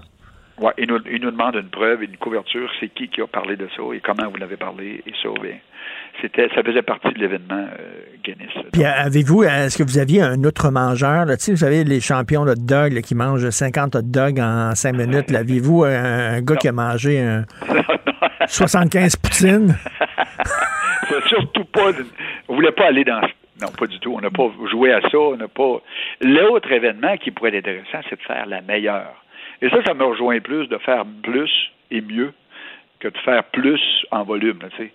Euh, dans ce sens-là, moi, j'aimerais ça qu'on pourrait continuer l'événement, mais le faire sur une base de qui fera la meilleure au Québec euh, ou en international. Mais là, ça dépend, c'est subjectif, la meilleure poutine. Moi, j'ai parlé à Benoît Roberge, vous connaissez Benoît Roberge, il y a une émission à la télévision, puis il se promène d'un diner à l'autre, puis les, les roulottes à patates frites, puis tout ça, il les connaît toutes, là. Il a fait le tour de tout le Québec, et là, je lui ai demandé c'était quoi pour lui la meilleure poutine, sa meilleure poutine à lui. Donc, euh, lui, il me dit, ben, c'est tel fromage, puis telle sauce, puis il faut que les frites soient dans le fond, puis le fromage par-dessus. En tout cas, vous, c'est quoi votre, votre, euh, votre meilleure poutine? Ben, comment doit être faite une vraie poutine, selon vous? Une vraie poutine est obligatoirement du fromage frais, du bon fromage en grains. là. Ça, c'est, c'est comme Du fromage squish Du mozzarella ou de la mozzarella plus ou moins fraîche. Là. On peut pas faire ça avec un petit Québec douteux. Là. Il faut que ça soit du fromage en grains frais. Le reste, ça appartient à, à chaque palais. Pour moi, là, c'est une belle sauce brune, mais d'autres vont y ajouter plein de choses. Mais c'est la beauté de ce qui s'appelle d'une poutine aujourd'hui, c'est que des grands comme Martin Picard, des grands chefs à New York, à Boston, un peu partout sur la planète, se sont amusés à faire des poutines à la québécoise, mais réinventées. Et à mon sens, la poutine a pris des lettres de noblesse depuis peut-être une quinzaine d'années, grâce à ces grands chefs-là, qui l'ont mis en, valeur, qui l'ont Mm. upgradé et qui, qui aujourd'hui est un mélange de plein d'ingrédients. On on passe du foie gras à, à la ballonnée, hein, c'est tout. Mais ça, ça c'est, c'est de la poutine de smat. Moi, moi j'aime la, la- j'aime la vraie poutine. Là. Ça, c'est la poutine de, de- de bourgeois, la poutine de smart. Vous savez, vous savez qu'il y a une grosse controverse ces temps-ci, sa pizza. Il y a des gens qui se battent en disant est-ce qu'on devrait mettre de nana- l'ananas ou pas? Moi, je ne parle pas. Moi, j'ai décidé de plus parler à- aux gens qui aiment les ananas à pizza. Ça, je, je ne peux pas être ami avec quelqu'un qui aime les ananas à pizza. Vous, c'est quoi le, le pire? Parce qu'il y a toutes sortes de questions de Le- le- poutine. mais je suis impossible pour moi, je suis un petit peu, un petit peu comme vous. Euh, Le sucré salé, il y a des places pour ça, mais pour moi, ça, ça se mêle mal. là. C'est une pizza, ça goûte pas le sucre. Puis euh, euh, c'est un bon jambon, il n'y a pas trop de sirop là-dedans. C'est du jambon, mais euh, il y a des gens qui adorent ça. Puis c'est très à la mode d'y aller avec euh, la version sucré salé. Je ne sais pas si on l'a fait avec une sauce à l'érable encore la poutine. J'espère que non. La sauce à l'érable. Probablement. Ah Ben, probablement. Il y a quelqu'un qui va penser à ça. Mais entre nous, là, c'est ce qui est le plus beau dans cette histoire-là, c'est que tout le monde connaît quelqu'un qui fait la meilleure poutine. Alors, alors, ma poutine est meilleure que la tienne. Et mon fromage en grains, il est meilleur que le tien. Et la poutine est venue, au monde, est venue au monde dans mon village et pas dans le tien. Donc, vous, vous en faites à la fromagerie du presbytère. On peut aller manger une poutine chez vous? non, non, non, Non. on est spécialisé dans les, les fromages fins. OK, vous faites des fromages fins. On est dans le fromage fin, euh, que des fromages fins euh, affinés, dans, affinés à l'eau bénite, mais on est reste dans ce secteur-là. Mais on fait du fromage en grains l'été, que l'été, les vendredis seulement. Et une fois dans l'été, on va faire une poutine pour, euh, pour amuser un peu tout le monde. Et un gars là, qui gagne sa vie dans le fromage, qui fait du fromage du matin au soir, qui euh, est-ce qu'il mange du fromage chez eux ou il, il vraiment il en mange pas? Oui, j'y goûte à tous les fromages, d'ailleurs, en petites portions. J'ai beaucoup de plaisir, à- beaucoup, beaucoup de plaisir à goûter tout ce qui vient d'un peu partout de la planète. Et euh, bien sûr, à nous, tous les fromages ici qu'on produit, avant de les vendre, on fait une petite dégustation pour s'assurer que ce qui sera vendu euh, dans les grandes boutiques, que ça soit pas euh, gênant. Alors, on fait- on fait pas, on fait comme un vignoble, un viticulteur, hein, il goûte à ses, à ses raisins. On, on fait des sacrés bons fromages, en tout cas au Québec, là, qui gagnent des prix partout à travers le monde. On n'a pas à rougir devant les Français. D'ailleurs, parlant de français, il y, a- il y a un quiz à chaque jour à TV5 qui s'appelle Question pour un champion que je regarde religieusement tous les jours. Et hier, la question, c'était euh, quel est le plat national des Québécois? Pou- Poutine! Alors, c'est... Ben, vous- je, vous, je vous défie de demander, euh, de poser la question, quels sont vos cinq premiers, cinq mets typiquement québécois? À mon avis, la poutine est parmi les cinq premiers assez fréquemment. Ah oui, c'est sûr, c'est sûr. Merci beaucoup, M. Morin. Puis vous savez que cet été, ben, on va voyager à travers le Québec. Oui, on, on fait un petit stop à la fromagerie du presbytère. Merci, merci beaucoup, M. Martineau. Merci, Bon M. Morin. Bon été à vous aussi. La chronique argent. Une vision des finances pas comme les autres. Salut, Yves Daou, directeur de la section argent du Journal de Montréal, Journal de Québec. Écoute, euh, Desjardins, là, vraiment. Tu sais, quand la police te dit, fais attention, on a un suspect, là, mais là, il faut pas qu'il sache qu'il est sous enquête. Fais attention, ils sont en ligne à moins. Ben, donc, euh, le bureau d'enquête ce matin là, euh, dévoile quand même des données intéressantes là, partir des affidavits qu'ils ont vus, qui sont quand même euh, relativement bien cavardés, là, mais il y a quand même des données intéressantes qui sortent de, tout ça. Donc, ce qu'on apprend là, de tout ça, de ce méga vol de données, je te rappellerai, il y a quand même 4 millions de clients de Desjardins, dont les données ont été compromises. Et donc, là, la police avait fait enquête déjà en mai 2019, là, et là, ce qui est intéressant, c'est un des sergents détectives, Patrick Fretch, de la police de Laval, s'était fortement opposé à ce que Desjardins puisse entreprendre des enquêtes policières ou intervenir auprès de ce gars-là, tant aussi longtemps qu'il ne puisse pas le pincer puis avoir les données. Et donc, la police avait vraiment dit à Desjardins de ne pas bouger, ce qui semble pas avoir été fait par Desjardins. Eux autres, malgré cette mise en garde-là, Desjardins a entrepris des démarches là, directement dans les jours suivants pour fouiller le bureau de ce boulanger d'Orval à Lévis puis saisir des documents sur les lieux de son. Donc, est-ce que ça, ça a compromis un peu l'enquête? Écoute, euh, c'est quand même. Puis tu sais qu'il y a une espèce encore de méfiance entre Desjardins puis la police. Là. Même le bureau d'enquête, là, euh, à un moment, il y avait eu, euh, je sais pas si tu te rappelles, la Sûreté du Québec avait passé quatre jours cet hiver à perquisitionner les bureaux de Desjardins au centre-ville de Montréal. Puis même Desjardins là, avait refusé de leur remettre certains documents vrai. euh, utiles à l'enquête, tout ça. Là. Donc, euh, c'est vraiment un, un gros enjeu là, qui, qui, qui est celui de la transparence de Desjardins dans ce, ce dossier-là. Et je veux juste te rappeler que jusqu'à présent, là, le vol de données chez Desjardins, l'AMF, qui est l'autorité des marchés financiers, n'a pas émis de grandes pénalités, à part du fait qu'ils ont juste exigé que qu'ils euh, soient plus euh, euh, en tout cas, leur système de, de, de mécanisme de contrôle, puis tout ça soit mis en place, pas fait, que ça se répète pas. Euh, mais je te dirais que si ça avait été aux États-Unis, aux États-Unis, là, je veux juste te dire là, qu'au cours de, des années passées, là, il s'est payé 1,3 milliard en pénalité par des compagnies qui n'avaient pas préservé les Ben données. oui. Et qui fassent là, payer 575 millions de dollars en 2017 là, parce qu'il avait euh, perdu 150 millions de données. Euh, je te rappellerai aussi que euh, la compagnie Home Depot avait payé en 2014 200 millions de dollars de pénalités parce qu'il avait échappé 50 millions de cartes de crédit, des numéros puis des courriels. Écoute, je pourrais te faire la liste. Hmm. Uber a payé 148 millions en pénalité pour avoir laissé euh, des données sur 57 millions de- d'utilisateurs. Yahoo, 85 millions. Wow. Donc, euh, nous, nous autres, là, euh, on n'est pas aux États-Unis. Je sais qu'il y a un nouveau projet de loi qui a été adopté au, euh, au Québec, là, qui prévoit dorénavant qu'il y aurait des pénalités qui pourraient aller jusqu'à 25 millions, mais c'est pas toujours euh, implanté. Donc, Desjardins s'en sauve là, relativement bien dans le cadre de cette, de cette affaire. Mais Desjardins s'en sort, s'en sort pas grandi, en tout cas, de cette histoire-là. Vraiment, là. Puis, tu sais, quand, quand ils ont su qu'il y avait des vols de données, ils n'ont pas averti non plus euh, leurs membres ce qu'ils auraient dû faire. Donc, c'est pas génial. Tu veux nous parler maintenant des espions chinois? Ah, écoute, ça, c'est vraiment euh, fascinant. là. Euh, donc, euh, juste expliquer que ce matin, notre journaliste Francis Alain, à, à la suite de... c'est- C'est paru dans quelques journaux, là, mais l'Alberta a décidé de suspendre toute euh, commandite avec euh, des, euh, co- des professeurs et des, des, des entreprises chinoises, quatre universités qui ont suspendu euh, leur, leur collaboration. Et là, on a interrogé le gouvernement euh, du Québec et le gouvernement Legault n'exclut pas d'ajouter des mécanismes de protection de contrôle, euh, comme l'Alberta a fait pour protéger les universités euh, québécoises des visées de la Chine.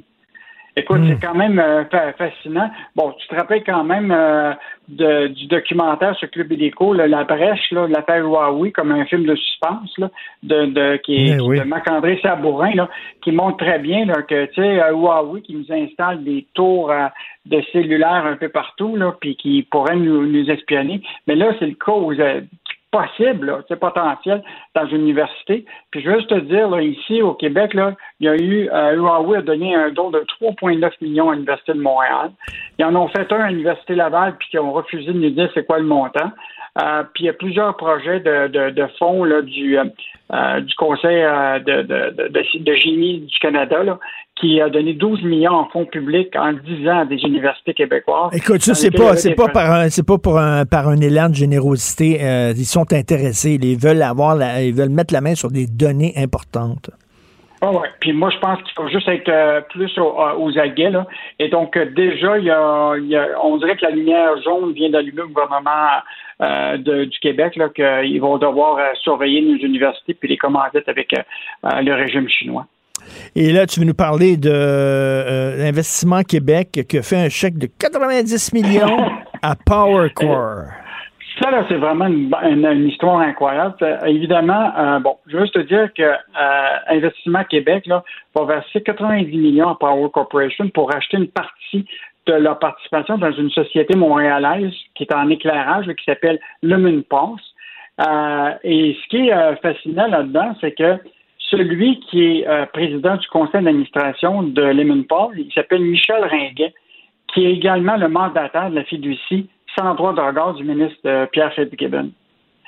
Et je veux juste te rappeler que le ministre Fitzgibbon a lui-même siégé au conseil d'administration de Lemon 2000 de 2013 à 2017. Puis c'est lui qui avait présidé le comité spécial du conseil euh, à l'époque pour recommander la vente d'une position de contrôle de l'entreprise de Power en 2017. Et là, aujourd'hui, Investissement Québec rachète euh, la, la, part de, de, de, de, Power dans, dans Lemon Pass pour euh, 90 millions. Puis ça, c'est Investissement Québec qui l'a fait. Et le grand patron d'Investissement Québec, ben, c'est qui? C'est Fitzgibbon. Fait qu'il y a... Écoute, on finit toujours par trouver à quelque part euh, le, le passage un peu euh, souterrain où s'est retrouvé Ben euh, M. oui. Fitzgibbon. Euh, mais nous autres, on veut juste, par preuve de transparence, exposer qu'est-ce qui se retrouve dans cette, cette annonce-là qui a été faite là, du fait que l'entreprise euh, le Lemon Post, là, ça, évidemment, se retrouve à vendre une partie de ses actions. Je pense que M. Fitzgibbon fait des cauchemars sur le journal de Montréal, je pense. Et euh, un- une affaire qui fait beaucoup jaser, d'ailleurs, Mario Dumont en parle aujourd'hui, c'est bien sûr euh, les bonnies à Air Canada. Écoute, ça, c'est vraiment, là, toutes les, toutes les éditorialistes, tous les médias, les politiciens, là, trouvent que ça n'a aucun bon sens. Comme Michel Girard le rappelait ce matin, là, euh, qu'est-ce qu'ils ont réalisé de tellement exceptionnel, ces dirigeants-là, pour mériter une prime de 20 millions de motivation? Il dit d'avoir bouclé l'année 2020 dans le trou de 4,7 milliards, d'avoir mis à pied 20 000 employés, d'avoir refusé jusqu'à tout récemment de rembourser aux clients les milliards de dollars euh, qui n'ont pas été remis aux, aux clients parce qu'ils n'ont pas été remboursés, euh, d'avoir soutiré du gouvernement fédéral 650 millions de subventions salariales d'urgence, puis d'avoir obtenu 5,9 milliards d'aides du gouvernement fédéral. Écoute, on est vraiment les dindons de l'affaire. En tout cas, j'espère que la, la, la, la, la- l'appel qui est fait auprès d'Air Canada d'aligner ce 20 millions-là de primes, mais moi, je pense que c'est déjà fait. Même euh, le conseil d'administration a pris une position discrétionnaire pour leur accorder tout ça. Là. Fait que je pense que, le, tu sais, quand on dit de check and is in the Oui. mail, Oui. il est déjà, il est déjà fait. De check is in the mail. Puis comme dit à la fin de sa chronique, Michel Gérard, c'est un affront à l'ensemble des contribuables canadiens qui ont avancé depuis un an 6,5 milliards de dollars à Air Canada pour l'aider à sauver sa peau. Mais, voilà. Euh, c'est, vraiment pas drôle. Ah non, ça fait beaucoup jaser. Merci beaucoup, Yves. On se reparle demain. On s'en parle demain. Pendant que votre attention est centrée sur cette voix qui vous parle ici, ou encore là, tout près très loin là-bas, Celle de Desjardins Entreprises est centrée sur plus de 400 000 entreprises partout autour de vous. Depuis plus de 120 ans, nos équipes dédiées accompagnent les entrepreneurs d'ici à chaque étape pour qu'ils puissent rester centrés sur ce qui compte, la croissance de leur entreprise. Martino. Même avec un masque, c'est impossible de le filtrer. Vous écoutez Martino. Cube Radio. Alors, je discute avec Claude Villeneuve, chroniqueur au Journal de Montréal, Journal de Québec. Salut Claude. Hey, salut Richard. Un peu plus tôt dans l'émission, je parlais à Rosalie Lamoureux, euh, qui est une étudiante en cinquième secondaire, qui était, et je la comprends, euh, qui était vraiment déprimée de ne pas avoir de balle de finissant. Là, il y a Horacio Arruda qui vient de faire un point de presse pendant que je faisais l'émission. Il semble ouvrir la porte à un bal de finissant. Là, c'est Achille Moinet, notre réalisateur, qui, a- pris un extrait de, de son point de presse. On va écouter ça. spécifiquement en raison, pour le bal lui-même, la réception euh, festive qui pourra avoir lieu, euh, je m'engage à refaire une certaine évaluation très rapide avec mes équipes pour voir dans quelles conditions euh, potentiellement et quand, euh, ça c'est l'autre élément, ça pourra avoir lieu. Mais une partie importante de l'équation, ça va être la couverture vaccinale qu'on va avoir dans ces groupes-là. Ah, come on, là. Ils ont 16 ans. Non, mais come on, Claude Christy, ils ont 16 ans, là. Mais c'est pas eux autres qui sont à risque, là. Puis il y en a beaucoup qui ont eu leur première dose. Puis comme me disait euh, Rosalie Lamoureux, notre invitée qu'on a eu tantôt, qui est super allumée, elle, elle me faisait, là, elle disait, on, on peut, se- on peut se rassembler dehors, on peut manifester, on peut aller au Centre Bell, on peut faire ça, on peut faire ça, mais nous autres, on pourra pas avoir notre balle de finissant. Voyons. Puis il y a, il y a quelque chose. Tu sais, il y a un principe en politique là, qui dit il faut pas mettre les soccer moms en maudit. si tu mets en maudit les mamans qui se parlent autour du terrain de soccer, t'as un problème. Puis là, ben, c'est un petit peu la même clientèle. euh, Les gens qui ont euh, les enfants d'âge scolaire, leurs propres enfants, hey, les, tu sais, les ados, là, ils ont payé cher. Énormément. Ils ont satisfait, ils ont, ils ont- ils ont sacrifié des, des, des années qui pourront pas être retrouvées. Tu sais, euh, moi, moi, je devais me marier l'automne passé. Ça n'a pas pu arriver. Mais je vais me marier l'année prochaine. C'est correct. Mais un, un ado de 16 ans, là, il ne fera pas son bal de finissant euh, Ben non. rentrer à l'université. Là, c'est maintenant que ça se passe. C'est, un moment. J'ai écrit là-dessus, puis j'ai des lecteurs qui me disent Ah, franchement, l'important, c'est qu'il y ait des bonnes notes, on s'en fout. Non, non.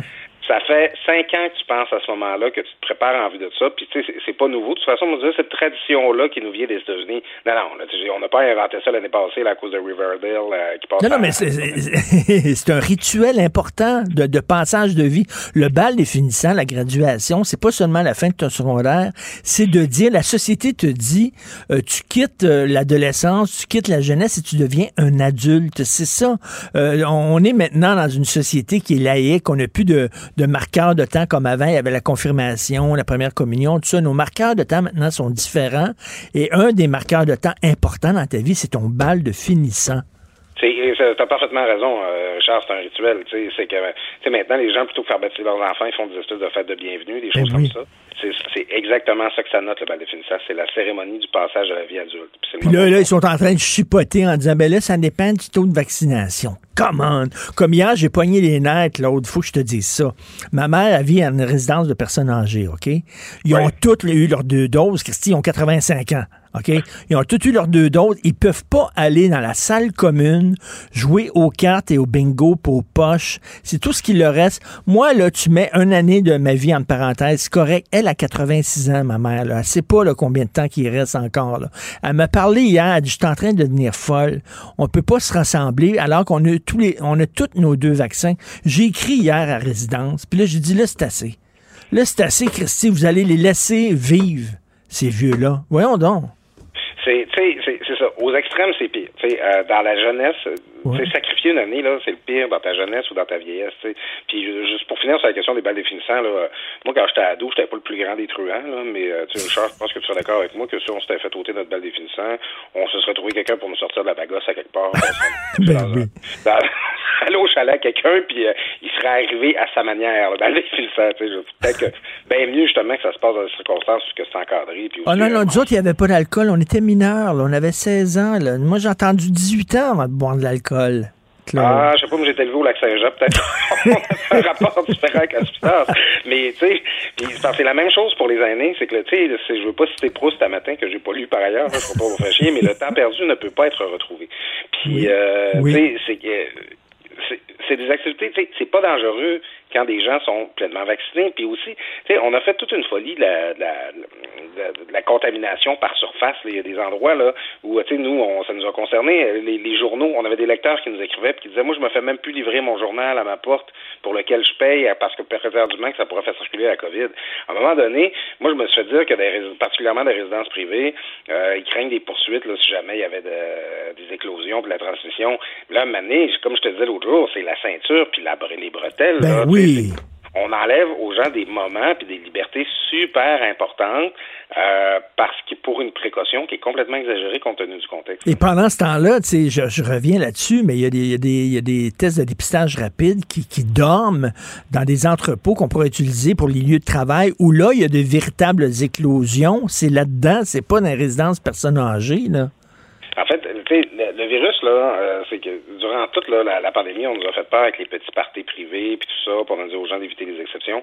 C'est correct, là, dire, c'est- vrai qu'il y avait un danger. Puis si on l'a contrôlé la pandémie, c'est à la limite parce que les gens, ils ont contrôlé leur euh, euh, leur rencontre. Puis si les principaux les lieux d'éclosion, ça a été les lieux de travail, ben c'est beaucoup parce que c'est la dernière place que le monde avait encore le droit d'aller.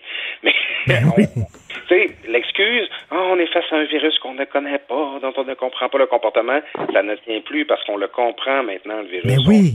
Vaccin, on a des médicaments pour euh, le traiter quand tu tombes malade.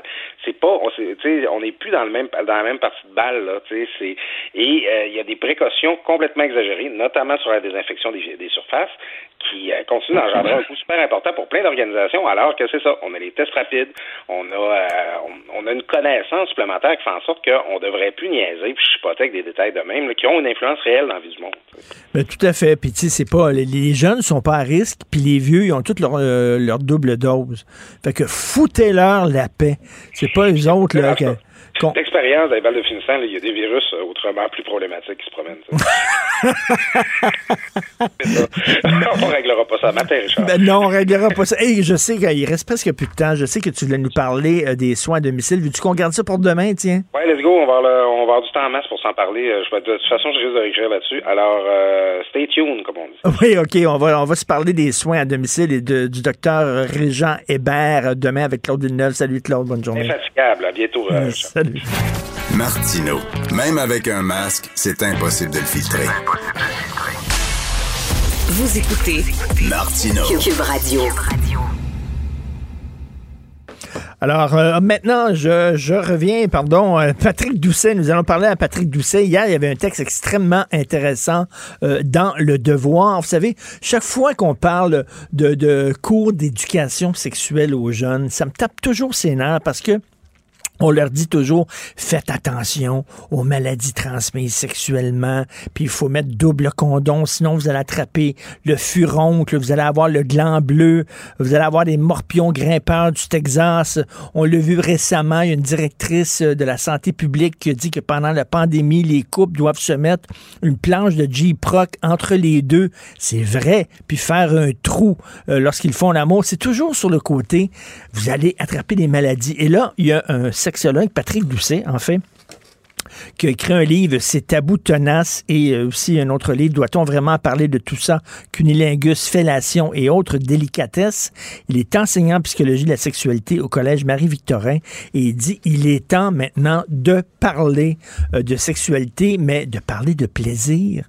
Le côté le fun aussi, j'ai dit, enfin, ça c'est de la musique à mes oreilles. Donc, euh, Patrick Doucet est avec nous. Bonjour, Monsieur Doucet. Bonjour, juste préciser que je suis pas sexologue, je suis prof de psycho. Prof de psycho, parfait. Ouais, j'ai, pas le titre de sexologue, mais j'enseigne depuis plus de 20 ans le cours de psychologie de la sexualité. Et pourquoi vous avez dit justement, ben là, je vais mettre l'accent sur le plaisir aussi, parce que vous en aviez un peu le ras le pompon de, de, tous ces, de tous ces côtés, le, le- le côté médical, le côté, mon Dieu, vous allez avoir des maladies si jamais vous avez des relations sexuelles? Oui, ben c'est juste dans les médias, dans le fond, qu'on parle surtout des, de l'aspect négatif. Là. Euh, ça fait depuis que j'ai des livres de psycho de la sexualité, on parle toujours aussi euh, du plaisir, des différentes pratiques, euh, de ce qui influence le plaisir ou le déplaisir. Et bon, moi je voulais, moi je prétends juste vulgariser l'information qui est là. Et euh, ben, j'espérais que ce soit ben, que ça rejoigne un peu plus euh, un peu plus de monde. Là. Je pense que c'est important d'avoir c'est pas juste important, mais c'est intéressant d'avoir une culture sexologique. On parle tout le temps de l'importance de la culture, d'avoir une culture historique, philosophique, littéraire. Pourquoi une culture sexologique ou psychologique, ce serait pas intéressant? J'essaie donc de communiquer euh, cet intérêt, ce plaisir dans les livres que je publie. là. Est-ce que c'est notre côté, je sais pas, nos, nos- nos- nos racines catholiques qui fait qu'on parle pas trop trop du plaisir, on parle surtout de la protection, la prévention, etc., mais très peu de, du côté agréable de la sexualité? Peut-être les racines catholiques là, sont en train de disparaître, mais des choses changent pas vite dans l'éducation. C'était euh, anciennement lié au cours de bio, là, puis euh, c'était, on en parlait comme ça. Là, euh, on, euh, on donne des cours dans cette qui donne ces cours-là? Il y a par exemple une, une journaliste qui me demandait est-ce que c'est les parents, les profs, euh, les infirmières qui devraient donner le cours, parler de sexualité aux adolescents? Je lui ai demandé qui doit enseigner le cours d'histoire? Pourquoi, pourquoi la question se pose pour des cours de sexualité? Que n'importe qui pourrait donner ça, comme si ça prend pas de formation minimale, mais c'est euh, pour d'autres disciplines, ça va de soi que c'est des gens qui ont étudié le sujet. Mais vous avez tout à fait raison, parce qu'à un moment donné, là, les, les cours, on disait, on, on disait même, c'est, il n'y aura pas vraiment de cours euh, dédiés à la sexualité. C'est dans chacun des cours, les professeurs pourront en parler. C'est-à-dire que le prof de musique, euh, en donnant un cours sur la flûte à bec, pourrait soudainement parler de fellation, ou je sais pas, ou le prof de mathématiques, là, comment, quand- combien font 34 et 35, 69. Parlant de 69, c'est- un peu ridicule, là. Ben, c'est ça. En fait, j'interroge mes étudiants chaque année sur l'éducation qu'ils ont eue au secondaire. Puis, euh, dans quelques cas, euh, il y en a qui s'en sortent bien. Puis, c'est parce qu'ils ont eu une, des profs ont eu une euh, curiosité personnelle, puis se sont cultivés et en parlent avec aisance. Euh, mais je me souviens d'un étudiant qui avait eu euh, un cours, là, par exemple, et le prof avait évité le mot pénis tout le long du cours parce que ça le mettait mal à l'aise. Euh, plus récemment, même des étudiantes euh, euh, disaient que leur prof avait l'air si mal à l'aise à parler de sexualité que tout ce que ça leur communiquait, c'était le malaise par rapport à la sexualité. Hmm. Donc, c'est pas, Hmm. pas n'importe qui qui peut se faire imposer euh, traiter d'un sujet comme ça. Mais parler de sexualité, vous êtes au collège Marie-Victorin, donc euh, au collège, ils ont quoi? Ils ont 17-18 ans. Euh, euh, parler de sexualité à des gens de cet âge-là, c'est un terrain miné, par exemple, par, par contre, parce que vous savez que il y a des parents qui vont dire, mais ça n'a pas de bon sens, ça va à l'encontre de mes valeurs, soit de mes valeurs morales, soit de mes valeurs religieuses. Comment vous osez parler de cunilingus et de fellation à mon enfant et tout ça? Donc, ça devient, ça devient très délicat. Ben, euh, disons que les, les, les jeunes ben, peuvent choisir. En fait, c'est pas un cours imposé. C'est euh, c'est soit un cours complémentaire, soit un cours au choix en sciences humaines. Donc, ça sélectionne déjà. ben, je me souviens d'une étudiante qui avait pris le cours. Puis elle était d'une famille euh, assez euh, catholique, là, puis elle suivait le cours en cachette. Ah oui, elle disait pas à ses parents. Non, il fallait pas que. Mais c'est pas, euh, c'est pas un problème. Là. Les, les étudiants sont sont contents de parler euh, sans sans retenue de toutes sortes de sujets. Là. Plusieurs me disent à la fin d'une session qu'ils pensaient jamais en ignorer autant. Donc, euh, et surtout qu'ils aimeraient avoir le cours beaucoup plus jeune. La plupart ont déjà commencé à avoir une vie sexuelle. Tout, et ce dont je parle, c'est pas euh, infiniment compliqué. Donner les cours, c'est donner de l'information, mais c'est aussi incarner une certaine aisance par rapport au sujet. Et ça, en soi, c'est une forme d'éducation.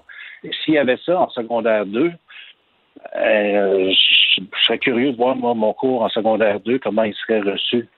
Euh, je pense qu'il y aurait un intérêt, puis euh, à un moment donné, sans doute qu'il rirait pour rien pendant les 15 premières minutes, mais après, euh, il verrait que c'est un sujet dont on peut discuter intelligemment. Et là, votre livre, un de vos livres, s'intitule Doit-on vraiment parler de tout ça, cunilingus, fellation et autres délicatesses? Est-ce que vous allez jusqu'à, je sais pas, des, des- des techniques? Vous parlez de techniques de fellation de cunilingus ou, ou, ou- ou ça va pas jusque-là? là? Ben, ça peut. euh, c'est pas un livre de sexopop là où euh, j'ai j'ai 10 trucs pour améliorer votre vie sexuelle. Non, non, mais, le- mais quand, quand vous donnez votre cours, est-ce que vous allez jusque-là avec les étudiants de, de, de, de parler de comment faire un cunilingus, comment faire une fellation et tout ça? Non, ben, dans les livres de référence, euh, il y a euh, il y a des disons des techniques plus euh, plus explicites où la pornographie peut inspirer euh, aussi, mais c'est de montrer en fait comment c'est perçu euh, différemment par des individus, soit favorablement, soit défavorablement, parce qu'on a toutes sortes d'idées euh, préconçues par rapport à, différentes pratiques, et aussi comment ça varie euh, au point de vue culturel.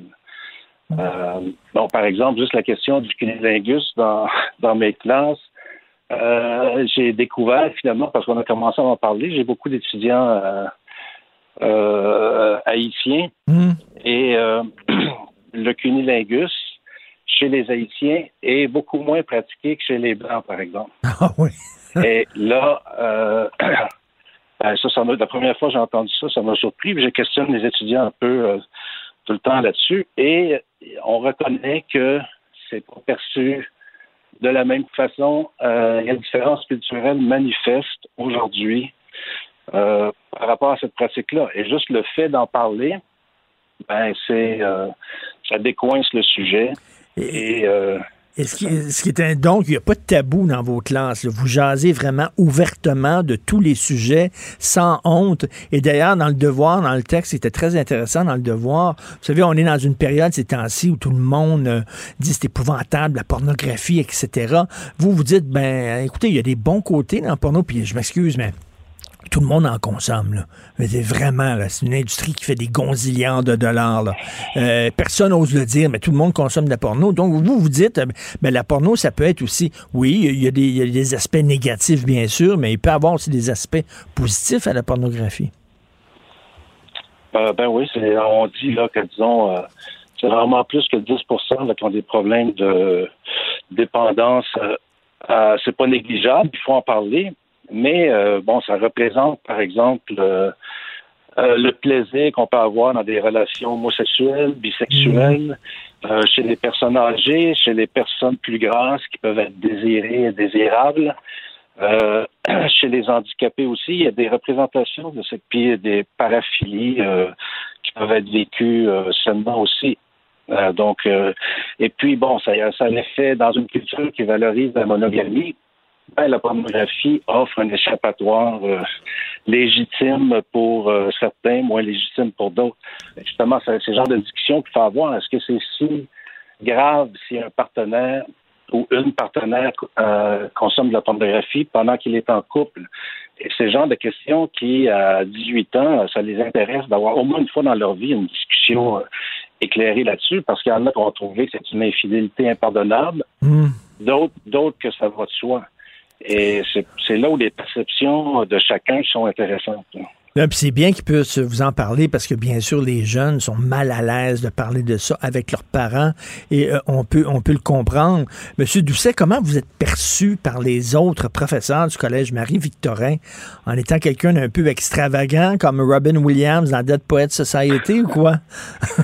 Non, non, ben, je suis pas spécialement extravagant. là. Les autres profs de psycho peuvent euh, donner euh, ce cours-là. là. Mon extravagance, c'est euh, d'avoir commis quelques livres à ce sujet, là, mais euh, euh, c'est pas un c'est pas un sujet extravagant.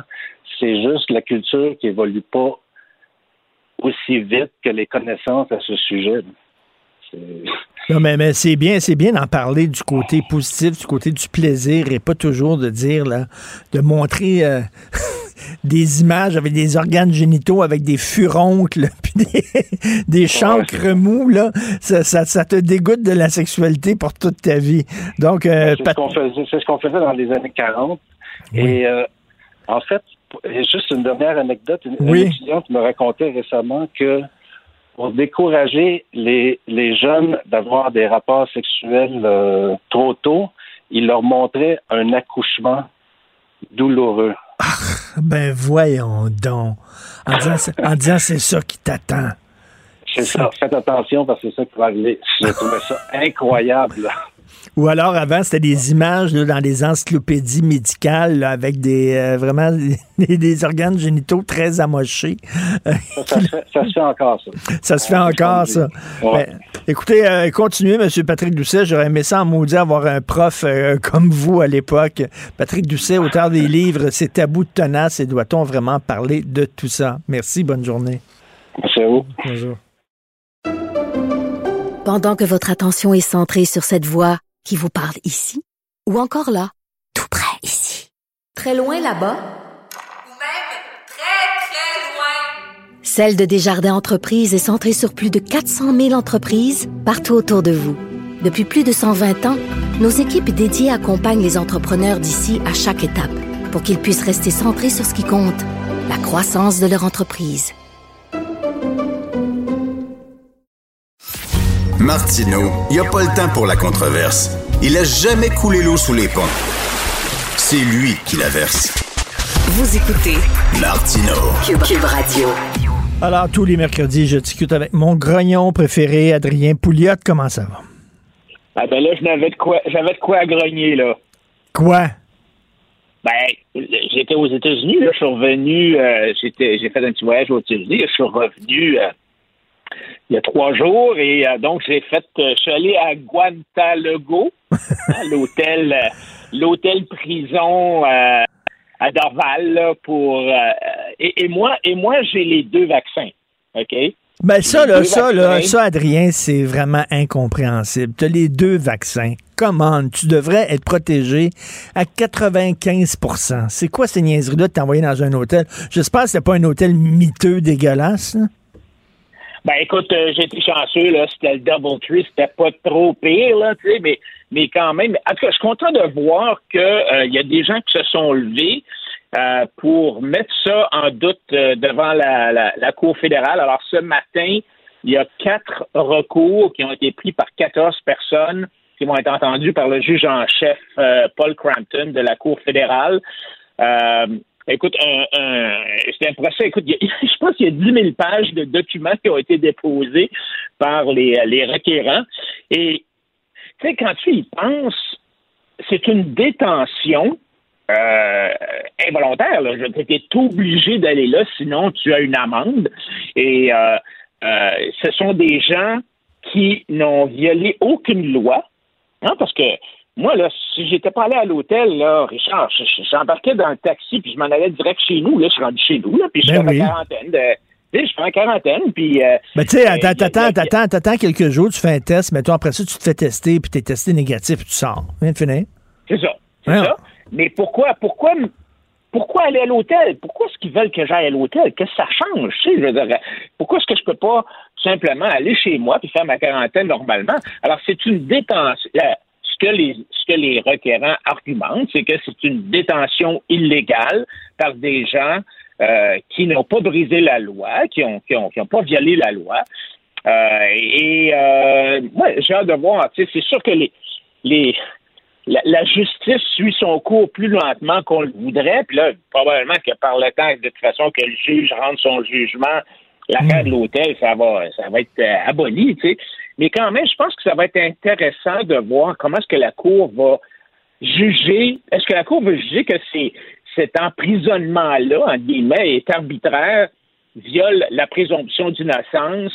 Euh, euh, quand tu es emprisonné, tu as le droit de faire reviser par une cour ta, détention. Euh, là, tu peux pas. tu as le droit de contacter ton avocat. Là, tu peux pas. C'est- C'est bien étrange l'affaire. En tout cas, j'ai hâte de voir euh, ce que ça va donner. Ça, parce que ça va donner le ton un peu sur, euh, tu sais, ça va, ça va avoir un impact sur les autres mesures. Parce que, euh, à un certain point, tous les gens qui ont eu des billets, par exemple, qui ont eu des contraventions euh, au Québec, il y en a eu beaucoup, euh, il y a des gens qui posent la question est-ce que le gouvernement avait le droit, en vertu de la loi sur la santé publique, de de- de- d'imposer des amendes? C'est sûr qu'en vertu de la loi sur la, euh, la santé publique, tu as le droit de prendre certaines mesures de confinement, en tout cas, peut-être, mais il n'y a clairement pas le droit dans la loi sur la santé publique d'imposer des amendes. Alors ça aussi, c'est un autre cours qui est en processus. Et j'ai hâte de voir si euh, ça va être comment ça va être euh, géré. Ça. Mais, mais attends une minute, là. Je, je veux revenir sur ton cas à toi. Je veux que tu me dises comment ça s'est passé. Donc, toi, tu es revenu euh, par avion. Oui, c'est ça. OK, Alors, mais l'affaire, c'est que euh, si je comprends bien, là, si tu reviens par auto, tu n'as pas besoin d'aller à l'hôtel. Si tu viens par avion, tu as besoin d'aller à l'hôtel. Déjà, ça n'a pas d'allure. Oui, puis là, évidemment, il y a un paquet de monde qui, ont, qui sont. Il y a un paquet de monde qui partent de, de- de- des États-Unis, peu importe. Ils s'en vont à Burlington. Ben oui. Ou euh, à n'importe où dans ce coin-là. Là, et là, euh, soit qu'ils prennent un, un taxi, euh, un Uber qui traverse, et puis qui. euh, parce que je pense que les, Uber ou les limousines ont le droit de traverser, eux autres, sans problème. Euh, ou soit que tu fais livrer ton auto à Burlington. Tu sais, il y a des, compagnies de transport là, qui transportent des voitures, tu peux faire ça. Alors, donc, il y a bien du monde qui évite le processus comme ça. Ils prennent l'avion, puis ils se rendent à Burlington, puis ils traversent sans problème. Alors, moi, j'ai pris l'avion. Il y avait, il y avait l'avion était à moitié vide. Euh, Il n'y avait pas un chat à l'aéroport, euh, ni, ni aux États-Unis, ni à Dorval. Et je suis arrivé là, et on passe les douanes, et là, tu, tu subis un premier test à Dorval. Puis euh, c'est super bien organisé. En passant, c'est organisé par la compagnie Biron. Là, c'est, très professionnel, ça. Et tu prends une navette tu- et tu es obligé de montrer au douanier quand tu arrives, tu es obligé de lui montrer ta réservation d'hôtel pour trois jours. Ça coûte cher, là. Écoute, ça coûte euh, pour deux personnes, nous, c'était 1800 piastres. C'était ça à tes frais, là. À tes frais. Oui, on n'est pas, on n'est pas au Ritz, là. hein, OK, on s'entend, là. On mange, il n'y a pas de repas, donc tu fais livrer. euh, euh, c'est de la bouffe euh, dans des, des, des conteneurs en styrofoam, là, puis des ustensiles en plastique. Et alors, c'est pas, pas le gros luxe, là. Alors, alors donc, euh, tu, tu, tu montres au, au douanier que tu as, oui, effectivement, une réservation. Et euh, tu t'en vas à l'hôtel. Et là, il y a- il y, il y a une aile séparée OK? Il y a une partie de l'hôtel séparée pour les gens qui sont dans, à, à. Et là, il y a un gardien de sécurité qui vérifie euh, tes mouvements, aller, retour, tu n'as pas le droit de sortir. Si tu veux, tu as le droit de sortir deux fois pendant la journée, pendant 30 minutes maximum à chaque fois. Alors ça, c'est pas fait pour ma femme parce qu'elle fume. Euh, mais il y a un gars qui est là, puis il check, puis euh, il, y a un, dossier, puis il prend en note tous les mouvements du monde. c'est capoté. Et finalement, donc, j'ai suivi mon, mon, test à l'aéroport et par Biron, le laboratoire Biron, et écoute, j'ai le résultat en l'espace de quelque chose comme 18 heures. Alors, dès qu'on Non, non, mais, mais là, je reviens là-dessus. Moi, c'est- c'est c'est le deux vaccins. Quand tu as tes deux doses, là, tu devrais rentrer puis aller chez vous, puis ça vient de finir. Parce que quel est l'incitatif à te faire vacciner s'il n'y a pas une plus-value? On veut que les gens se fassent vacciner, mais justement, un, un des cadeaux qu'on donnerait, là, parce que ça, je vois aux États-Unis, là, ils donnent des steaks quasiment quand tu te fais vacciner, puis ils te donnent de l'argent, puis ils te donnent des tartes, puis ils te donnent... de- Il y a une loterie pour les gens qui sont de vaccinés. Les billets de ah, loterie. oui. Non, mais moi, tout ce que je veux, là, c'est que si j'ai les deux doses, permettez-moi de voyager, à, à- à de la libre circulation, puis foutez-moi la paix. Ben, en fait, si tu obliges les gens à aller à l'hôtel-prison pendant trois jours, même si tu as eu le vaccin en deux, deux doses, ça veut dire que tu ne crois pas au vaccin. Ben, exactement. Exactement. Alors qu'on nous dit, faites-vous vacciner, ça marche, c'est fantastique le vaccin, vous allez être euh, euh, libéré, puis vous allez être euh, protégé, puis vous allez protéger vos voisins puis votre famille. Ça, c'est vrai seulement ça. Si t'as- si tu reçois le vaccin au Québec, si tu as reçu le vaccin ailleurs qu'au Québec, en Europe ou aux États-Unis, ah non, ah là, ça marche plus. Ben, C'est le même vaccin, c'est Pfizer ou AstraZeneca ou whatever.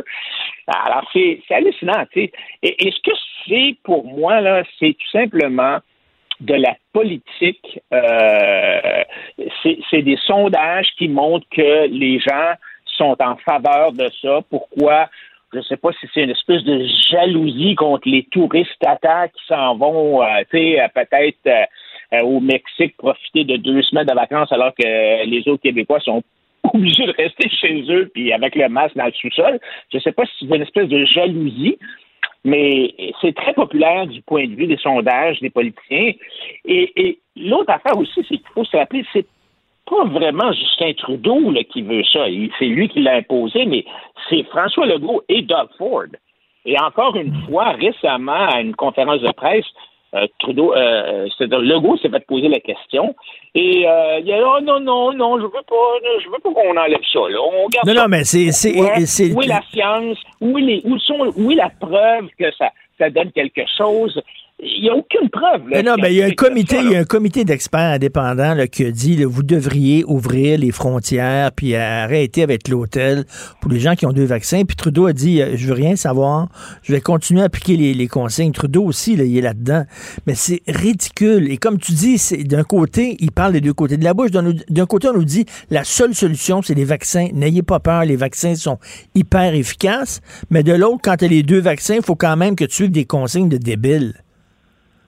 Ben, c'est ça, c'est l'arbitraire, c'est le- l'espèce de, de, de soif du pouvoir, euh, de, de, qu'on voit. mais il n'y a aucun, il y a aucun- tu sais, ils n'ont pas arrêté de nous dire depuis un an, il faut suivre la science, il faut écouter la science, écouter la science, mais ici, il n'y en a pas de science, là, absolument aucune science qui justifie ça, là, absolument zéro. Ben là, t'as pas vu tantôt le, le- le- le point de presse de Arruda, qui est là, on est en train de discuter, peut-être qu'on va permettre les balles de finissant, on verra, puis tu sais, Christy, ils ont 16 ans.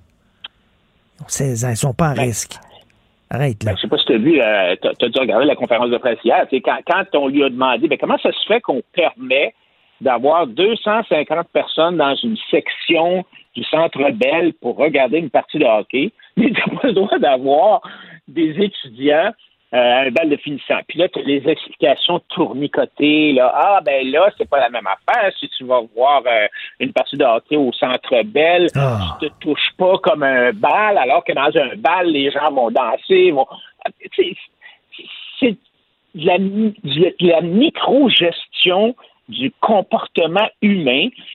Euh, c'est vraiment, euh, moi, moi, je trouve ça hallucinant. Là, je veux dire, il va falloir à un certain point faire une analyse euh, post-mortem, si on veut, de toutes ces mesures-là pour voir comment, pourquoi est-ce qu'on a accepté comme des moutons de se faire diriger par des politiciens comme ça. Je, je, je suis pas contre toutes les mesures. Là. Au début, on savait pas où ça s'en allait. L'an passé, je peux comprendre que pendant une couple de mois, on était un peu en panique. Mais quand même, assez rapidement, on a vu ce qui s'est passé en Italie. On a vu que ça affectait d'abord et avant tout les gens âgés.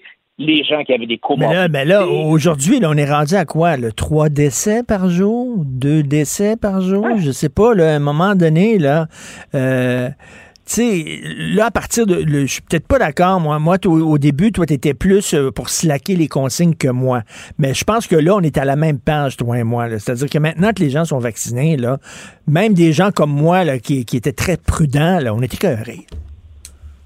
Absolument, absolument. Puis, euh, tu puis on dirait aussi que le poteau au début change tout le temps. Tu au début, c'était 60 là, 70, 75, 80. Puis C'est pas 80% des populations à risque. Là, c'est 80 de tout le monde doit être vacciné deux fois en plus, alors que le premier vaccin est bon.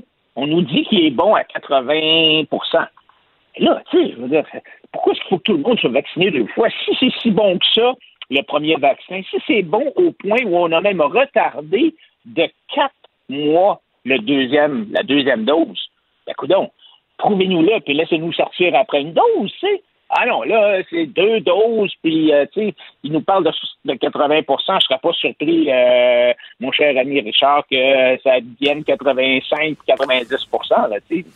Alors, il y a plein d'arbitraires, il y a plein de, de décisions qui sont pas fondées sur la science, qui sont fondées sur les sondages politiques. Mais é- écoute, Et, moi, euh, je pense que je vais être délin- je pense que je vais être délinquant parce que moi, là, au début juillet, je vais avoir ma deuxième dose. Puis moi, je me dis dans ma tête, je vais aller en Europe. Arrêtez-moi quelqu'un, si vous voulez, là. Vous allez devoir m'attacher avec des chaînes. C'est pas vrai que j'irai pas en Europe si j'ai mes deux vaccins. Écoute, là. Ah, parce que, ben, normalement, tu devrais, mais les Européens, ils disent, ben, t'as peu, là. Si on laisse rentrer des Canadiens, est-ce que les Européens vont avoir le droit d'aller au Canada? Il faut que ça soit comme Ben bilatéral. non, ben c'est ça. le Canada, on veut pas. Là, les autres, on, on est là, on, on ferme les frontières aux Français. Fait que les Français disent, ben là, si vous ne nous permettez pas d'aller chez nous, chez vous, on ne vous permettra pas de venir chez nous. Ben, Regarde comme c'est ridicule. Les Américains, eux, ont le droit. Puis nous autres, on est, on est juste au nord d'eux autres, puis on a le même vaccin, puis on a les mêmes. Je veux dire, c'est ridicule, là. Alors, tu vois vraiment que c'est des considérations. C'est comme la même affaire que réouvrir la frontière, sais, c'est, comme jamais dans la bureaucratie, ils ont pris la décision il y a un an, puis là, ben, prendre la, la décision, renverser la décision basée sur la science, c'est comme s'ils sont pas capables. C'est vraiment absolument ridicule. J'ai très hâte de voir ce procès-là, comme tu dis. là, C'est un procès de quatre personnes qui euh, remettent en question justement ces consignes-là de Guanta-Lego, comme tu dis. Merci Adrien, bonne semaine. Salut, Salut. Pendant que votre attention est centrée sur vos urgences du matin, vos réunions d'affaires du midi, votre retour à la maison ou votre emploi du soir, celle de Desjardins Entreprises est centrée sur plus de 400 000 entreprises à toute heure du jour. Grâce à notre connaissance des secteurs d'activité et à notre accompagnement spécialisé, nous aidons les entrepreneurs à relever chaque défi pour qu'ils puissent rester centrés sur ce qui compte, le développement de leur entreprise.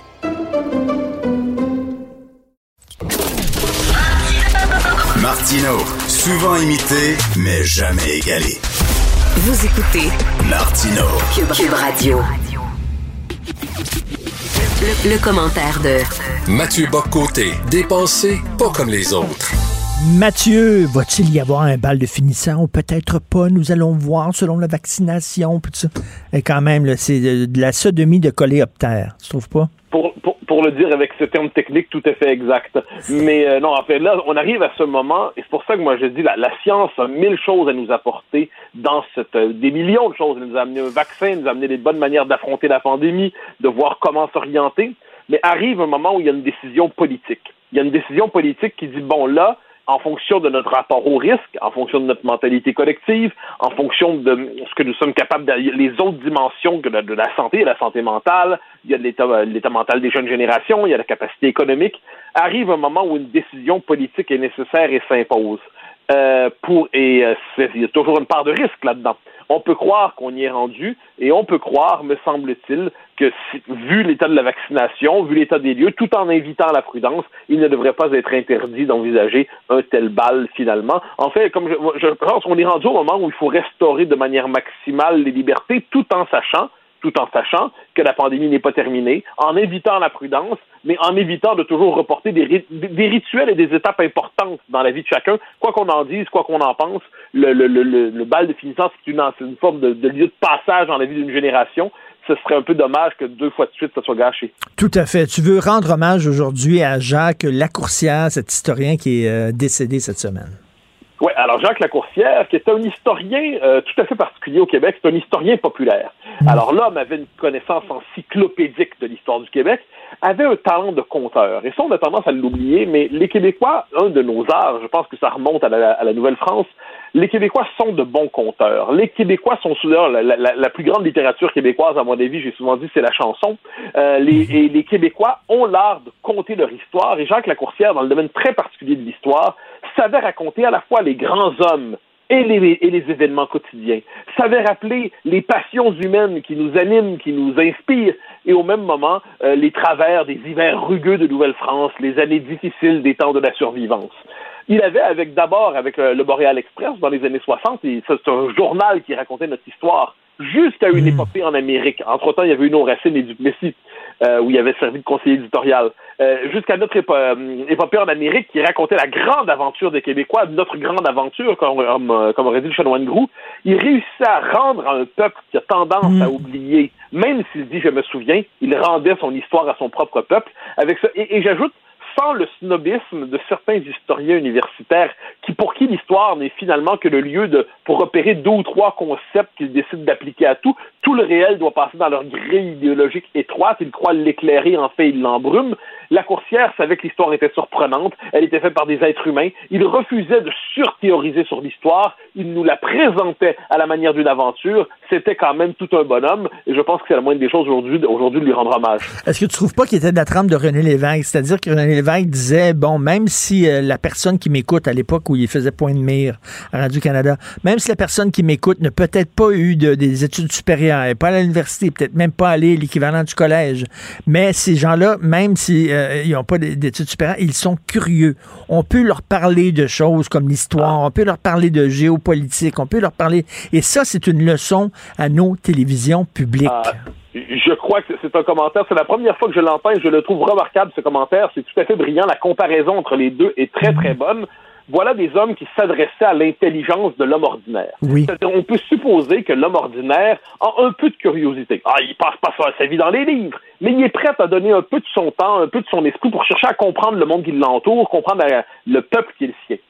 Eh bien, effectivement, tu as tout à fait raison. René Lévesque savait expliquer à l'honnête homme, euh, dans l'honnête homme, l'homme ou femme, on comprend ce que vous dites, il savait s'adresser au commun des mortels en disant, mais vous allez en comprendre plus que vous le pensez, mais avec ce mmh. petit effort, un effort qui ne sera pas désagréable.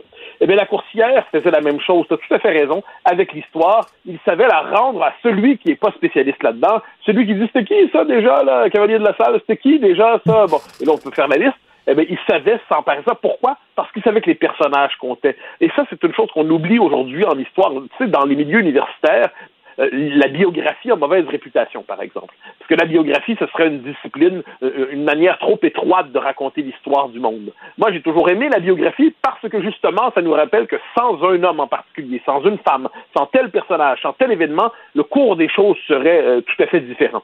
Eh bien, la courtière, bon, qui n'était pas biographe par ailleurs, mais était le biographe de, de milliers et de millions de vies au quotidien. Il racontait de ce point de vue comment, d'une certaine manière, les, pour reprendre la formule d'Aaron, les hommes font l'histoire même s'ils ne savent pas l'histoire qu'ils font. Il savait raconter cela. Et euh, de ce point de vue, il a, des héritiers. Il a eu des héritiers, même s'il ne pratiquait pas son, art de la même manière que lui. Quand on pense à la biographie de Parisot par Pierre Duchesne, quand on pense à l'histoire de la Révolution tranquille par Pierre Godin, quand on pense au travail même de, euh, de, de Normand Lester sur l'histoire, le rapport au Canada anglais. Voilà des hommes qui savent nous raconter l'histoire, justement, et la rendre passionnante parce qu'elle mobilise les passions humaines. Euh, il y a des historiens universitaires qui font du remarquable travail aujourd'hui. Éric Bédard, Charles-Philippe mmh. Courtois, on pourrait en nommer d'autres, Lucia Ferretti.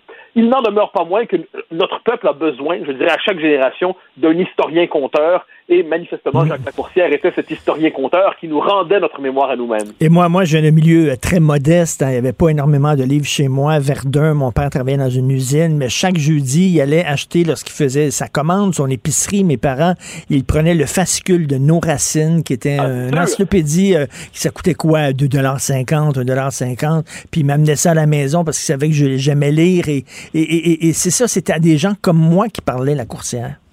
Mais c'est ça qui est essentiel. hein. C'est-à-dire qu'en dernière instance, les spécialistes vont toujours se trouver et se parler entre eux.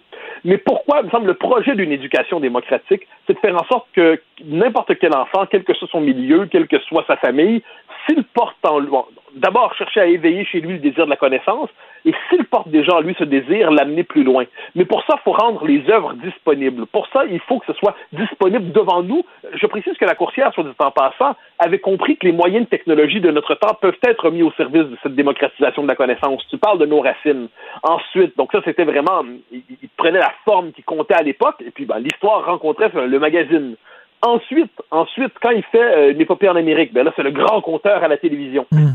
On bascule aujourd'hui dans une autre époque, qui est celle ben, des YouTube et compagnie, puis on n'est pas à la veille d'en sortir. Eh bien, il est possible et probable que dans- le grand compteur de notre temps, aujourd'hui, va devoir tout à la fois avoir une connaissance intime, fine, détaillée, encyclopédique de notre histoire, et va être capable de la raconter en s'appropriant les moyens de communication de notre temps. Et c'est pour ça que là-dessus, je me permettrai un clin d'œil à l'ami Eric Bédard, qui est historien, un historien fort de, incroyablement qualifié, mais qui sait lorsqu'il raconte l'histoire, euh, c'est- tout, hein, c'est un personnage, c'est une voix, c'est une question d'intonation, c'est la rendre vivante lorsqu'il nous la raconte.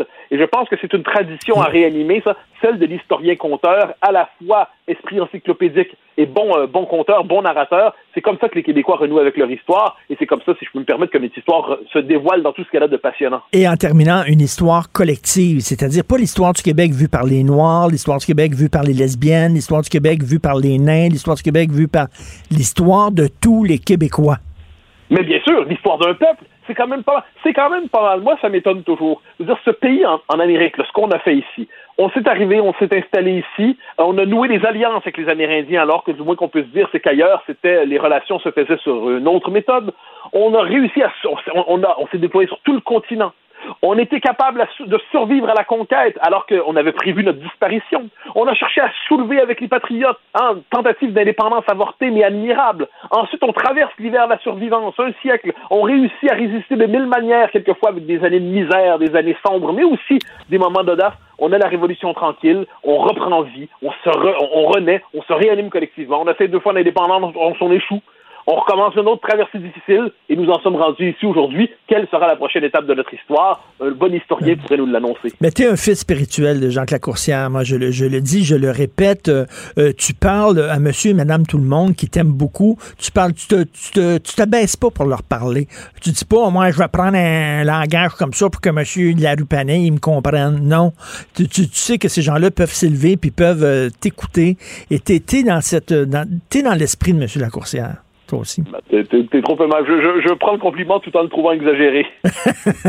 Merci beaucoup, Mathieu. Bonne journée. Merci, bonne journée. Bye bye. Pendant que votre attention est centrée sur vos urgences du matin, vos réunions d'affaires du midi, votre retour à la maison ou votre emploi du soir, celle de Desjardins Entreprises est centrée sur plus de 400 000 entreprises à toute heure du jour. Grâce à notre connaissance des secteurs d'activité et à notre accompagnement spécialisé, nous aidons les entrepreneurs à relever chaque défi pour qu'ils puissent rester centrés sur ce qui compte, le développement de leur entreprise. Joignez-vous à la discussion. Appelez ou textez le 187 Cube Radio 1877 827 2346. C'est l'ami Alexandre Moranville-Ouellette qui est avec nous. Salut. Salut, Alex. Richard. Écoute, tu as tellement de bons sujets.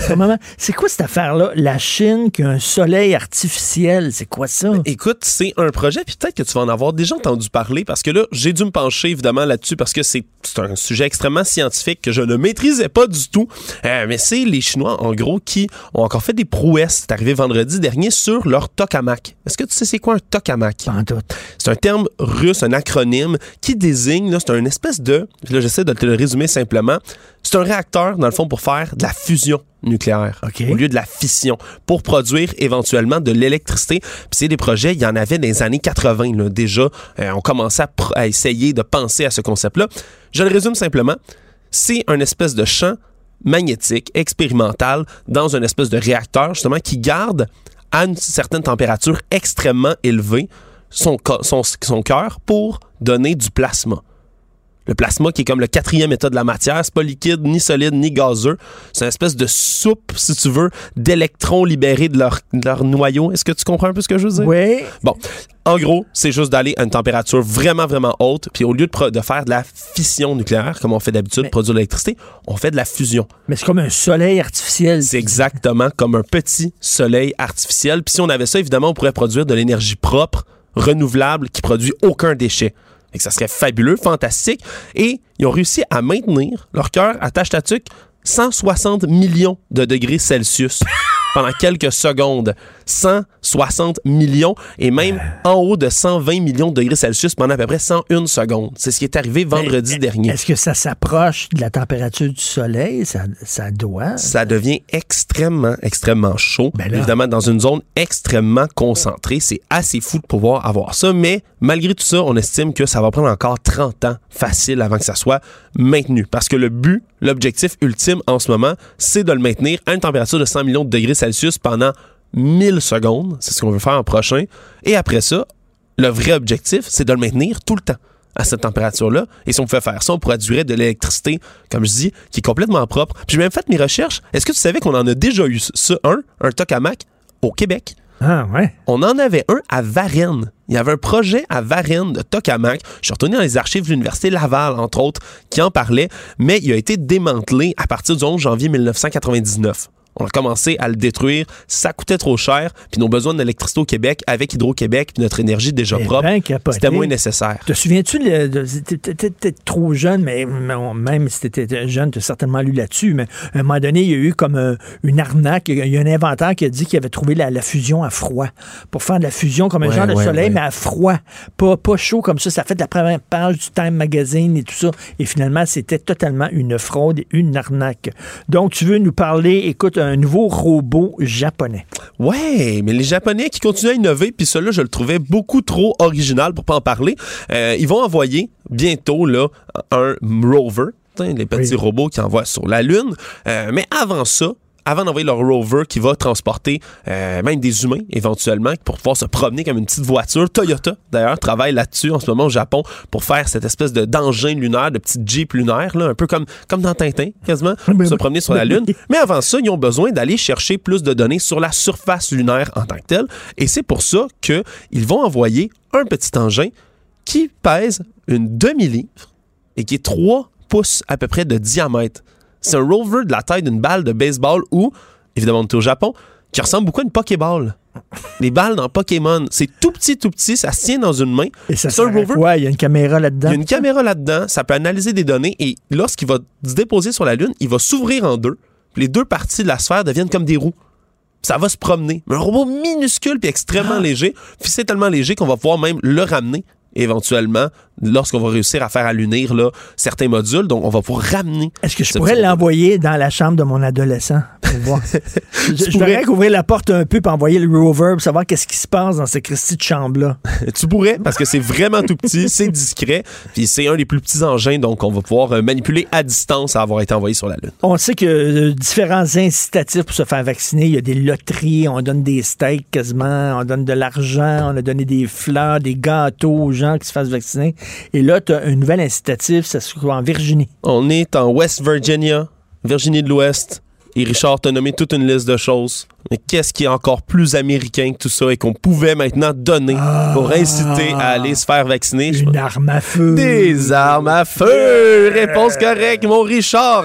Alors, il y a déjà eu dans toutes sortes, tu l'as dit, des loteries dans plein d'États, mais là, en ce moment, en Virginie de l'Ouest, on peut s'inscrire pour gagner l'une des 10 armes à feu, des shotguns, il y a également des, des, euh, des carabines à pouvoir gagner, Euh, un tirage qui va, qui va se passer le 20 juin prochain, qui coïncide avec avec quoi? La fête des pères, en plus. C'est-tu Ah ben pas beau? là. Un beau fusil, papa se fait vacciner, reçoit un fusil. Quelle belle chose. Évidemment, en Virginie de l'Ouest, c'est un des États où il y a le moins euh, de, de gens qui se font vacciner à date. Et ils ont, coïncidence, dans les lois sur les armes à feu les plus lousses de tous les États-Unis au grand complet. Puis le, le- le pire, c'est quoi? C'est que ça risque de, fonctionner? C'est-à-dire, les gens vont aller se faire vacciner pour un gun. Mais ça, ça pourrait, mais ils, ont, ils en ont vraiment besoin, hein, parce que avec les chiffres d'hier, il y avait seulement 40 de, de gens qui avaient une première dose en Virginie de l'Ouest. Seulement 40% des gens qui ont une première dose. Et là-dessus, là, il y a 33% des gens qui sont vaccinés complètement. Ce qui veut dire que la plupart des gens, là, c'est pas, euh, une question de distribution de doses. C'est vraiment que le reste des gens ne se font pas vacciner. Ils ne vont simplement pas. C'est ça le problème en ce moment en Virginie. Ils en ont besoin. Ils sont 43e sur 50 États. Dans la Il y a comme un lien, hein, genre, euh, je ne crois pas au vaccin, je me fais pas vacciner, mais beaucoup d'armes à feu, puis tout ça. Il y a comme. euh, c'est drôle, C'est hein, du fois. même bag un peu. Là. Ça vient dans la. C'est vrai, ça vient dans le même sac, mais quoi qu'il en soit, ils peuvent gagner un beau fusil. Ben, c'est le fun. C'est un nouveau moyen d'importer de la drogue. Moi, je suis comme. Puis c'est c'est peut-être pas une très belle fascination, mais moi, ça, ça me fascine de voir les gens qui importent de la drogue, hein, qui réussissent à faire passer aux douanes de la drogue. Il y a toujours un nouveau moyen, on dirait, hein, pour la faire passer. Il y a toujours quelque chose d'inventif que la police n'a jamais vu. Il y, avait, il y a les mules là, qui, qui, qui, qui avalent des, des, des poches de coke. Là. Exact. Mais là, la police en Espagne vient d'arrêter trois personnes, saisit 860 kilos de cocaïne, mais pas de la cocaïne comme on en voit d'habitude. Cette fois-ci, les gens qui importaient de la drogue, les trafiquants, l'ont déguisé en charbon. C'est du charbon. Ils l'ont mis dans des poches de charbon et ils ont fait un procédé chimique pour rendre la cocaïne noire et ne pas avoir d'odeur. Donc les chiens génial. ne pouvaient pas sentir Pour cette cocaïne-là. Et la cocaïne a l'air, l'apparence réellement du charbon. Ils se sont fait pincer comment? Ils se sont fait pincer parce qu'ils se sont rendus compte, les autorités et au Portugal et en Espagne, que ben, c'est drôle, il y avait plusieurs compagnies qui importaient comme ça. Euh, chacun de leur tour avait un contrat pour importer des grosses poches de, charbon, charbon. Mais c'était pas des entreprises qui, qui utilisaient du charbon. Tu sais, leur front, c'était pas, je sais pas, une compagnie de jouets pour enfants, puis là, d'un coup, ils importaient du charbon. Fait là, La police ont dit, que- ouais, il y a quelque chose de louche là-dedans. Ils ont investigué, puis il y avait de la misère à la trouver parce que ils la cachaient. Par exemple, là, ce qu'ils ont saisi, c'est 30 sacs donc de ce charbon cocaïne-là, parmi 1364 vrais sacs de charbon. Donc, il fallait vraiment savoir c'était lesquels. Et là, quand ils l'ont testé, c'était bel et bien de la cocaïne, mais les chiens ne pouvaient pas la sentir. Wow. Et même visuel, touché, on ne pouvait pas savoir c'était de la C'est cocaïne. tellement, donc- c'est tellement hot que tu dis, ah, OK, t'as le droit. C'est tellement brillant. barbecue, comme- là. Tu sais, tu, fais un petit barbecue à ça, là. Je sais pas Le- ce que ça le fait. party va pogner. Je sais pas ce que ça fait si tu brûles comme ça de la cocaïne. Fais-tu des vapeurs, quelque chose? Ben, j'imagine que ça fait des vapeurs. Moi, Le, le- le gars qui travaille au barbecue dit Tu, tu, tu, tu, un steak, tu veux un steak T'en veux, t'en veux deux? Regarde, regarde, j'ai, j'ai 12 burgers qui sont déjà prêts. Ouais. Hey, C'est gencives, évidemment. Je ne sais pas, je touche pas à ça, moi. Je vieux. non, ben non. Je Alors, merci beaucoup, Merci, Alexandre Moranville Wallet. Merci. Moi, le soleil artificiel, je trouve ça complètement capoté. Alors, toi, toi, là, il faut que tu topes ça. là. Il faut que tu sois aussi intéressant qu'Alexandre. Je peux pas. Tu peux pas, hein? Non. Moi, je veux pas de défi à relever. J'ai passé cet âge-là. Comme, toi, toi, tu vas te jeter en bas d'un, pont parce que l'autre, a couru devant un autobus. Ben non. Tu comprends? Tu fais rien prouver. Es-tu es-tu fâché comme moi sur le bal des finissants? Tu trouves-tu que c'est de l'enculage de mouche? Non. Je suis pas d'accord. Ben, voyons donc. Non, non, je suis pas d'accord. Toi, tu dis faites attention. Non, moi, je trouve ça correct. Plus on, plus on frustre les adolescents, plus on a le contrôle sur eux. Je trouve ça parfait. je sais qu'on les- comment faire, comment crain- faire craquer T'en souviens-tu de ton bal euh, je- écoute, j'étais président de Polyjeunesse, je l'ai organisé, je suis pas allé. T'es pas allé? Je pas allé, ça me tentait pas. Ça j'ai rien pour ça, moi. Fait que bref, je sais pas danser puis je sais pas chanter. Hey, j'ai- lu récemment justement une vedette comme ça qui organisait des parties, mais qui allait même pas à ses propres parties. C'est parfait. C'est généreux. Tu le fais pour les autres. Toi, moins. Euh, Michel Leblanc va être avec nous de la Chambre de commerce. On voulait parler de la reprise économique de Montréal. Je sais pas si tu as vu. Tu te souviens-tu, on l'a fait au Frontiera, le topo sur les restaurants à Montréal? Puis euh, Macmillan m'avait dit, moi, si Hydro-Québec ouvre un autre chantier devant mon restaurant, j'ai trois semaines avant de faire, mettre les clés dans, dans la porte. Oui. Ben, c'est ce qui est arrivé. Il ouvrait hier, puis hier, les prix Nobel de Montréal d'Agir, Énergir, le gaz métro, euh, ont décidé de creuser dans la rue, sur la rue Notre-Dame, devant Liverpool Devant. House. Je vous rappelle, c'est là où Obama et Trudeau ont pris Ben un, petit, un petit lunch ensemble. Ben oui. C'est pas un restaurant anodin, mais on dirait que les fonctionnaires de la ville de Montréal comprennent pas qu'il y a des commerçants qui ont besoin de gagner leur vie. Puis ils ont dit, hey, t'as besoin de creuser, vas-y là. Fait un an et demi qu'on est en pandémie. Tu sais qu'il n'y a jamais eu autant de cônes oranges dans la ville de Montréal actuellement. Euh, mais tu sais, tu dis, on est en pandémie, on va, on va régler les artères commerciales tout de suite. Puis on fera les, rues résidentielles après. Mm. Ben non, on va attendre.